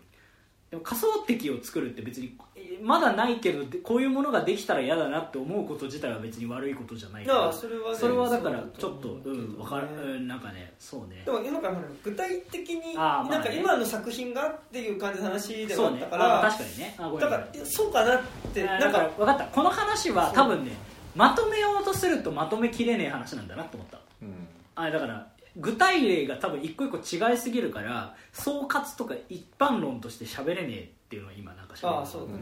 うん。だから今ごめん俺一般論としてその話をこういうふうにこういうふうに誘導しようと思ったら確かに違うなって今思った、ううんんまあ。要は何？あれ何？マイノリティとか被害者ずらしてそのずらずらっていうか違うずらしてお前実質それマジョリティからの暴力じゃねえかよみたいなのをあ描くのが出てきたらやばいだからね結構きつめの暴力描写みたいになった時に、なんかやっぱそれが面白いってあるじゃん、うん。わあみたいな最高だみたいな、でなんかそれ描く時になんかこうそれをマジョリティの側からあマイノリティの側からマジョリティが行うものとして描くのであれば比較的そこに対する罪悪感っていうかう、ん。が少なくなるんじゃないっていう形での映画と例えばてことなのかなって思って例えばミッドサマーのレイプ描写がはいはい。きあれはでも男は女にいつもこういうことをしてるんだからっていう人もいるじゃん？みたいな。でも男としてはいやき怖い怖いみたいなふうに思う時に、まあだからそれはどっちの気持ちも分かるうん。よなみたいなことうんとちょっと近いかなって今いい話ながら今。うん。でもミッドサマーのレイプ描写あミッドサマーのレイプ描写はまあ面白かったか。面白かったな。面白かったよね。うん。面白かったな。面白がってはいたしなんかウェーイって気持ちには多分なってはいると思うんだよな。でもあそこに対するでもこれはいいのかって気持ちも同時にあった別にあれは。うん、ん。なんかあそこが立場を入れ替えたから最高っていう気持ちになって見てたかっていうとちょっとでもそれはまあでも男それは男側だからまあそれは思いづらいっていう構造はまああるとして、うん。まあ、わかわかんないけどいや別にだけどいやでもまあどっちにしろあのシーン自体はおもろっていうテンションで多分みんな見てる。あうんうん。そう面白かったね。割とだからミッドサマーがさその何結構その近近年まれに見るこう路悪残酷見に行くモードで見に行った、うん。みんなが見に行った映画だから、あのシーンにおいてはさいやなんか女がやられる側だったとしたらさいや路悪を見に来たとはいえこれは嫌だよねっていうのをになってたかもしれないけど男がやられる側になったうん。ことによってなんかそれもあ新しい味の路悪がまた見れるのかや、うん。ラッキーみたいな感じで正直見てたかもしれないね。だしやっぱあとあれがさそもそも前提としてさ、まあまあ変な村映画だっていうのがあるから、うだよてかまあ共感する女性っていうのはさ主人公としているけど、うん。でも、まああ、そこで暴力を振るってるものの主体は女性自体っていうよりもやっぱよりその村の文化としての変なものではあるから、まあねなんかそうねそこはちょっとね。まあまあミッドそうね。ミッドサマーはなんかねなんかね本来は変な村映画で共感全然できないはずなのに、うんあれにめっちゃ共感する人がいっぱい結構いるっていうところがあるから、まあ、不思議あだからそういう今俺の中であちょちょっと今引っかかった部分があったのかなと思ったけど、まあふ普通は多分あれは別にうおー変なものっていうふうに扱えるとは。でもまあどちらミッドサマーで共感してるのはさでもあそこで行われた彼女の心の解放っていうことだと思うから、うんまあうんそこでの共感はわかるけどねいやうんそうね、うん。そう。まあだそうね。なんかだからうん。なんか今今後そういう映画が出てくるかもしれないって中村君が危惧するのはまあ分からないではないけど、まあなんか具体的に今の映画の潮流としてそうかっていうといや,、うん、いやてか基本的には潮流はそうじゃないと俺は思っていて。あそうなんだ。てか基本的にはひ暴力自体はあんまりなくしてる方向には進んでる気はするんだけど。はいはい。でやっぱそのあだからあ俺タランティーノは極物だと思ってるから。うんうん。でもだからやっぱりその時に興奮する自分がいるよねっていう話として今喋ってたからなんかそう別になんかタランティーノはそうだなと思うけどなんかなんか他そうかなっていう。いやだからタラン、ンうんタランティーノもミッドサマーも確かに極物だからうん。まあ別にてか一般的な話ではない。えだから、まあ、あジャジャンル映画自体が変な言い方だけど、まあ、片隅にあるからジャンル映画ではあるっていうところはあるので、うんうんうん。まあなんかそれではあるなと思いつつ、うん、なんかまあ別にやっぱね喋ってて思ったのはね俺ね、意外とねやっぱねなんかなんかジャンル映画とかめちゃくちゃ好きな人間じゃないなっていうことに気づいたあー私は。はいだから単純にこう山田君とかそれこそうん。レイトさんとかうんみたいにこうジャンル映画自体にある種ののなんかこうへあの愛情がめちゃくちゃある人とは、うん。俺そんなジャンル映画あめっちゃ愛情あるわけジャンル映画寄りではないよねどちらかといあそうなんだ、えでもピンク映画とかめちゃくちゃ好きだよ。ああピンク映画ジャンルかまあジピンクャンルか。いやピンク映画はジャンルやろ。ででもいやピンク映画はレーベルとしてはジャンルだけどでもだって一作一作の中でまあね。そんなに固まったその方が、むしろその物語的フォーマットってわけじゃないもんないから何分にエロ描写が入るっていうところでは共通してるけどうんでもむしろ描いてるもの自体は結構まあ作品によって違うからそまあでもそ,、かな。まあ、でもそれって、まあでもそれってホラーでも言えるんじゃねって今思いながら思ったけどまあ。まあまあでもそうか、まあ、うだってピンク映画ってだってそれこそピンク映画って手で撮られてるホラーとかピまあンク映画って手で撮られてるアメリカンニューシネマ的なことをやろうとしてるのとかってあるからでもだかそれらまあはちょっと違まあう気がするな。まあそうね。だからえ何？要は何何が言いたか中村が何を言いたかったのかをちょっとなんか思い返してまとめるとつまりその、なんか。タランティーノ的なそのカタルシスと何かよからぬうん思想みたいなのが結びついた時にやばいよねっていう警鐘を鳴らしてるわけでしょ？そう。っていうこととそれだからそれとあとはだからなんか老悪楽しいみたいな部分と、うん。もう確かにちょっと老悪楽しいけど OK みたいなうん。ところとやっぱちょっとむなんかその3つがなんか結びついて怖いことにならないといいなあだから「ねるねるねるね」の A, A 粉と B 粉があと今 A 粉だけで美味しいと思ってる自分がいるから B 粉が何かでこう混ざってきちゃった時にそうそうそうそう変色が起きた時にとんでもないことが起きるから気をつけそうだねなきゃなのっていう状態で A 粉の成分を今ちょっと考えとこうみたいなそうそううそうっていう感じですねではある、うん。まあ確かに仮想論ではやまあでも。まあでもちっちゃくは起きてると思うんだけどねそういう、まあ、俺があんまパッと思いつかないだけで。なんかうんわかんない。なんかそういうの思いついたらなんかなんか言います一個一個の作品に対して言うことはできると思うけど、うん。なんかそれがこういうものっていうふうに、うん。なんか言うのはなんかむしろその方にうん。作品をあ当てはめて語ることになっちゃわないかなっていうか、まあそううんこう語ることが先行してちょっとポジショントークトークっぽくなっちゃあうっいうか。なんか先にこう危惧すべき作品の方が先に作っちゃって、そこに作品をなんか今当てはめてっちゃう形になってない？っていう感じはちょっとまあ今作品ありきでうんだからうん。とねうん。だから俺はどっちかっていうとその嫌なものうんうんうん。こういうものとこういうものがくっついたら嫌だなって思う時の具体例はどっちも思いつくんだけどうんうん。だからねそれこそエネルだけどそのタランティーノ的なものとモンブライク長崎的なものがくっつくと嫌だな。あーなわはいはいはい。はいうんそれはけでっていう多分多分そういうことなんだけどでもだからうんその時に現状そういうものはないよねって言われたらああそうですねっていういそれだからそれをさ、うんすんごい単純に言っちゃうと、うん。タランティーノが原爆落として最高みたいな映画ってこと？うー例えばね。なんかさあでもた例えば映画飛行祭りかなんか祭りじゃない映画飛行イベントかなんかの時にさタランティーノ次はじゃああの日本軍がアメリカに原爆を落とし返しに行く映画撮ってくださいよって言ったらそれはもうゴジラがやってるからねはははみたいな、うん。あってる。ああなんかそのあったね全然知らないけど。あだからアメリカ版ゴジラのこと言ってるってことでしょ？アメリカ版のこと？なるほどね。いやだからまあ、うん。そう。ねいやだから俺の中ではそれはだからそのそれでちょっとえってそれじゃねってちょっと引っかかりがあったのがそのハロウィンキルズなわけよ。そのあのスラッシャー最高みたいな残酷最高っていうのとえこれこの人種バランス人種とかマイノリティ配置って何みたいな。がなんかこなるほどね。うその個々人個別には問題ないはずで、うんうん。別にそれがたまにこうその輪っかが重なることもあるよって言われればそれまでなんだけど、うん。重なった時に見えるこの景色って何みたいななんかうん。のをめちゃくちゃ感じたのがハロウィンキルズなわけよ、まあだからそれまあねなんかそれこそまあだから、まあ、ちょっと違うのかな。なんかエターナルズとかでうん。広島の様子を描いてて、泣いてるあいつが映った時に、ファストですね。ファストスが映った時にななわ分かるけど泣いてんじゃねえよみたいな。こうなんかあそれは分かるな。と時の感触とかもとも近い。あだからうんごめんなさい。だから俺も今言いながら具体例は存在しないなと思いながら、うん。なんかでも多分俺は自分の心の動きとしてもうそこに対して興奮すること自体に今ちょっとリミッターがかかり始めてるあそれはだから多分今の現状もあってうん。ロシアっていう話でなんか俺の中ではこの話を一般論として別に喋るつもりはなな正直なかったっていうか、うんなんかこなんかああいうものとこういうものがくっついたらちょっと怖いよねって話だけをしたかったんだけど、うん。なんかそれをそれってこういうことって言われた時にああでもそこまで一般化するものでもないなっていうのがあった、うん。でそれは正直、えっとなんかだから、えっと別にあのどこか立場が違えば全部変わるから、うん。俺は嫌だ。うん。で武井さんは嫌じゃない。で山田君は嫌じゃない。でも何かの作品は山田君は嫌。俺は OK みたいな時に、やっぱでも嫌だって人の話はちゃんと聞かなきゃなっていうところとしてだだからそれで興奮してる人が嫌だって人の話を聞いてああ確かにって思ってへこむっていうことをどうにか、あのなんかこうあーなんだろうレベルとしてはしていかなきゃなっていうレベルの話なんだけど、なんかこれを一般論としてあのここれはこうだよねこれはこうだよねっていうことを今言えるものじゃないなっていうのは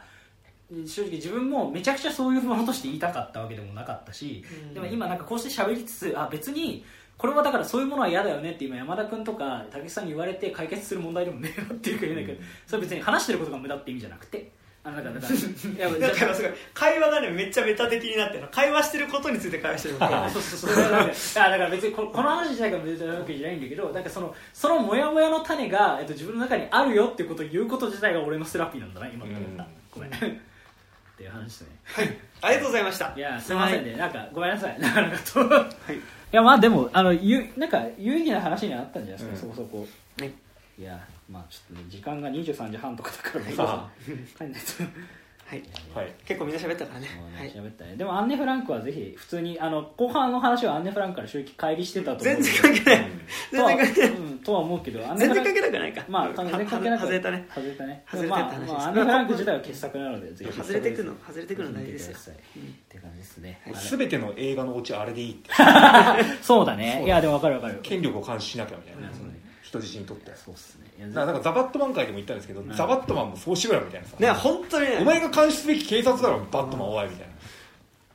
な。やっぱリドラーとねやっぱちゃんと仲良くなっておけばよかったんですよね。本当に。なんかねまあまあそんな感じで。リドラーだとやっぱどうしても被害者だからさそこが過激に行っちゃうのじゃあ誰がフラットに監視するってお前それバットマンだろみたいな。てめえだろみたいなてめえこそ監視すべきだろバカみたい警な察と仲いいやつなんて信用できないですもん。ねあそうね。まあだから、まあね。バットマンが監視したところでっていうのそうもあるだだからバットマンを監視しなきゃいけないんだよ。あうん、あそうね。ーフーイズするやつを、フーウォッチズウォッチメイズまあまあまあね。なんかそうですね。でもアンネ・フランク自体はね結構もう終わりかけているところがあるんで、まあ、これから2番艦に行くんじゃないですかね。イバンカンねなんかぜひ。ちょうどいいアニメ映画と。ちょうどいいアニメ。なんかほら海外アニメとさあーなんかこれちょっとここ前後3か月ぐらいのところでさあればさあなんか松竹とかでさやるんじゃないですか、やってほしいですけやってほしいどねですけどまあねぜひあの結構さやっぱアンネ・フランクじてかアンネの日記自体がさちょっとなめられコンテンツではあるじゃない？いやごめん正直俺はダメでした。うん。なんかあのはいはいあのなんか真面目な人が読むやつね。なんかちびまる子ちゃんのたまちゃんとかが読んでるやつだと思うんですよやつでしょ？いやだからあのうんそう。分かりにくいな。たまちゃんかちびまる子ちゃん的小説をちびまる子ちゃんのたまあなんか的なビジュアルの人がまあなんかちょちょうどなめられる位置にいるというかさそのなんか、まあ、教科書的な正しさだと思われがちだし、ちょっとクラシックすぎてどこにでもあるからなんか分かったような気になってたそうそうそう。でもなんかやっぱ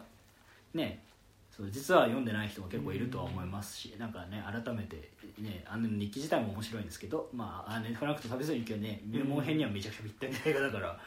入門編として見ても面白いしアリ・フォルマンの新作としても見てもね面白いし、アリフロマンの新作ですからね。まあねなんまあて言ったって。そうね。っていう感じでねぜひご覧くださいって感じじゃないですか。うん。うんっていう感じでおおむね。じゃあ最後告知。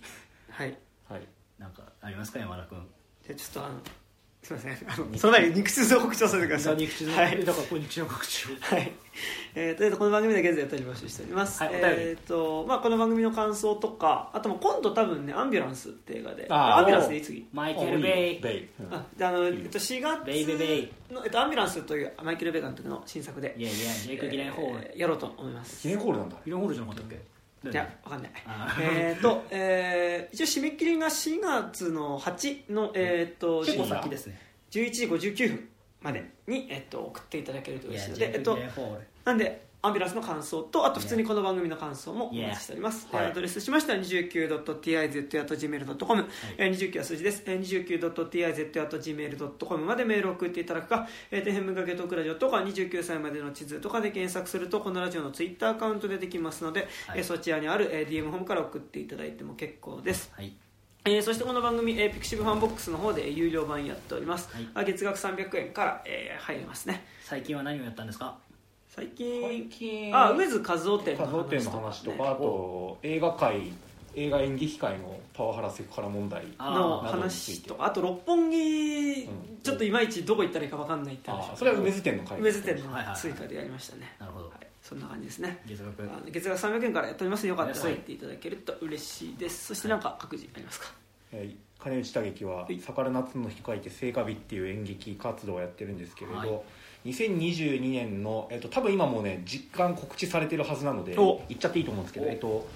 えー5月21日土曜日の、えー、と13時半に、えー、と千川劇場という調布市にある千川劇場千川劇場演劇コンクールの、えー、と決勝の、えー、と一番手でがその時間なんですけど、えー、と出ますので、えっとね、4月の20 19だから21かなくらいから、えー、と各だその公演団団体の公演ごとに無料でチケットが販売される。無料で見れるんですか？そうなんか、そのコンクールだから金かかんないらしいんですよ。えーでもなんかその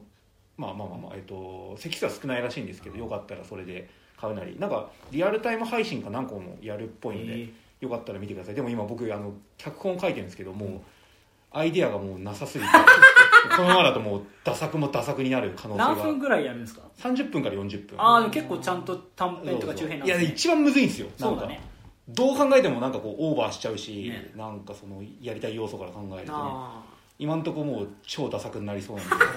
うやらなきゃよかったってなる可能性が多いんですけどよかったら。普通に僕はマイク見てください。僕はほぼ大体結構見てる。ああおーぜひぜひじゃあ本番も本番じゃねえや。配信劇場演劇コンクール。えっとタイトルが、えっと、た多分スプリングリバーブっていう話なんかタイトルになるかと思います。スプリングリバはい。あのエフェクターとかでよくある、ーブはいはいはい。そんな感じです。なるほど。あはいそしてじゃあ山田君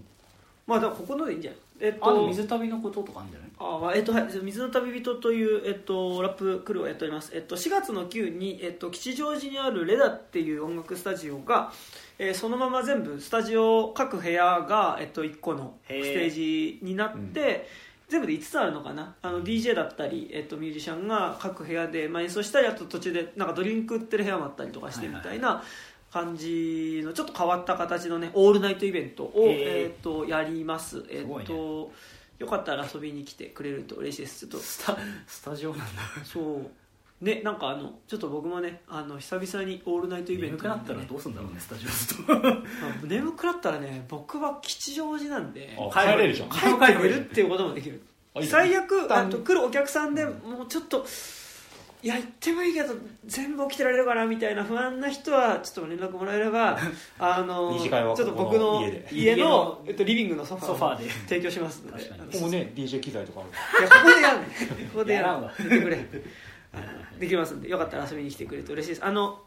アルファベットで、えーアルファビット小みアルファビットっつってた。アルファビット。アルファベット小文字で水の旅人の方に、えっと行きますよって DM いただいてもいいですしあの僕の方に、えっと KTY スラッシュ。カタカナで山田武のアカウントに DM くれたりしてもいいのでよかったらお願いします。はい。そして、えー水旅はそれで大水旅ここであはいそうですね、はい。えっとと KTY で、えっと、出るイベンあ KTY っ前でラップやってあます。そうですね、はい、えっとと KTY で、えっと、出るイベントが下北で今度、はい。あとでもこれ言っちゃまだ日付言っちゃえっと名前言っちゃいけないけど4月の21 21日で、えっと下北らへん。下北さんいやまあいいんじゃない？あでもまだ多分情報。更新日のあれ更による新日まあた多分情報まだ出てないから、まあ、下北らへんです。はい。えーで、えっと多分でもまあそこそこね、えっと前に行った感じだと1000円入場料1000円でいろんなラッパーが出る感じで、えっと予約とかは必要なかったと思います、ライブハウスの頭文字は？L です。L です。あ LH イグアウあーまあイグアウみたいな。L あ LH でしイグアウみたいな。ょ L はまあまだ情報わかんない。出てるかどうかもわかんないからまあまあまあまあっていう感じですけどね。あとは5月頃にね何かやろうかなって。そう我々でね。5あ月のそこ10年前串カツ屋だったよねああそうだね。イグアウでしょ。イルラウイグアウね。そうであと5月の22日ぐらい。にえウングドアっていうところで。そうね。ダンブルドア？ダンブルドア渋谷にあるダンブルドアっていう。渋谷にあるダンブルドアってところで 違いますけど。まあいいや。JK ローリングネタはあんましたくないのでまあじゃあ渋谷にあ るエンゼルガーっていうところでやる可能性があるので、はい。まあちょっとねそれももうちょっあとで。エウングドアね。そうエウンググア。エウアです。えっ、とまあまあもうちょっとしたら多分情報出せる気はしますよね。結構あのこん、えっと、5月の方は僕と中村君2人で企画してほぼ主催。でえ。ーほぼというか主催ですね。なんかまあ割とラッパー系を呼んで今のところ昨日 OK が出た人に本当に OK か関連しますけど、本当に OK だったら結構おおって思いますよね。あの今今度4月に公開される某アニメ映画とかにもね関係はありますね。関係がある人がね。ではありますね。ねまあていうか、まあ、オッド的な？そうですね。オッド的な？なんとかインザウッズ的な。まあそうですね。まあそうですね。まあまだちょっと確定ではないのであれですけど、まあ、ちゃんと決まったら言えるようにしはいますね、なんかここ2人でやるので？5月何日だっけ？えっ、とね22 22日。の日曜日。そしたら僕が、えっと、前のやつがさ5月21日。5月22日の、えっと、夕方くらいにその授賞式があるのでそれ線側で見た後に、ね、京王線乗って渋谷駅行けばいいんですか。あでもねえっ、とねいや我々22じゃなかった？っけ？22 22いやだから22日にあのその表彰式があるんですよ。あー。のコンクールが2日連続表彰式も見れるの我々。だからお客さんがお客さんは普通にそう普通に。竹木さんの見てこっち来たらいいなあーそういうことそういうこと俺のはだから土曜日でそうだよね。の俺もだからその壇上には立つわけで表彰式があーだからさあ取るかな？誰が取るのかな？みたいな。あ後ろに後ろにいてあの肩叩きますみたいな感じでこう。そんなそんな誰がゴッチじゃねえんだよ。なんだっけそれ。ゴッチでしょ？あこっちか。まあまあまあいやなんかまあそういう感じでね、はい。あれ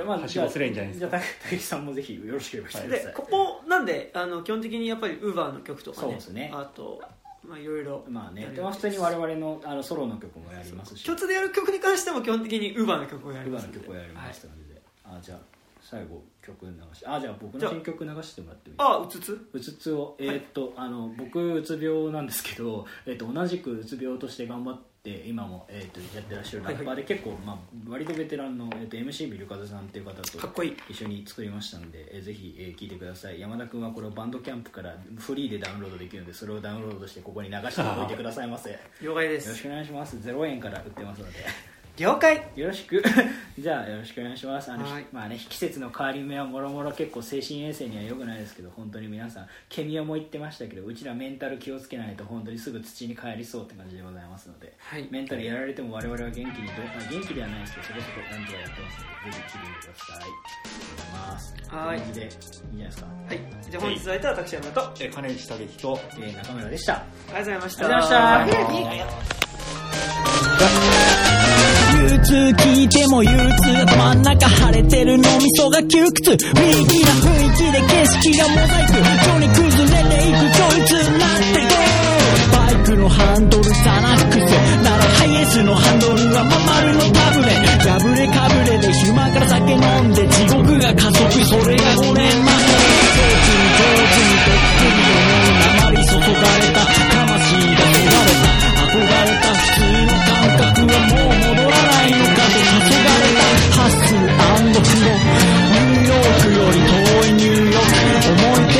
手足投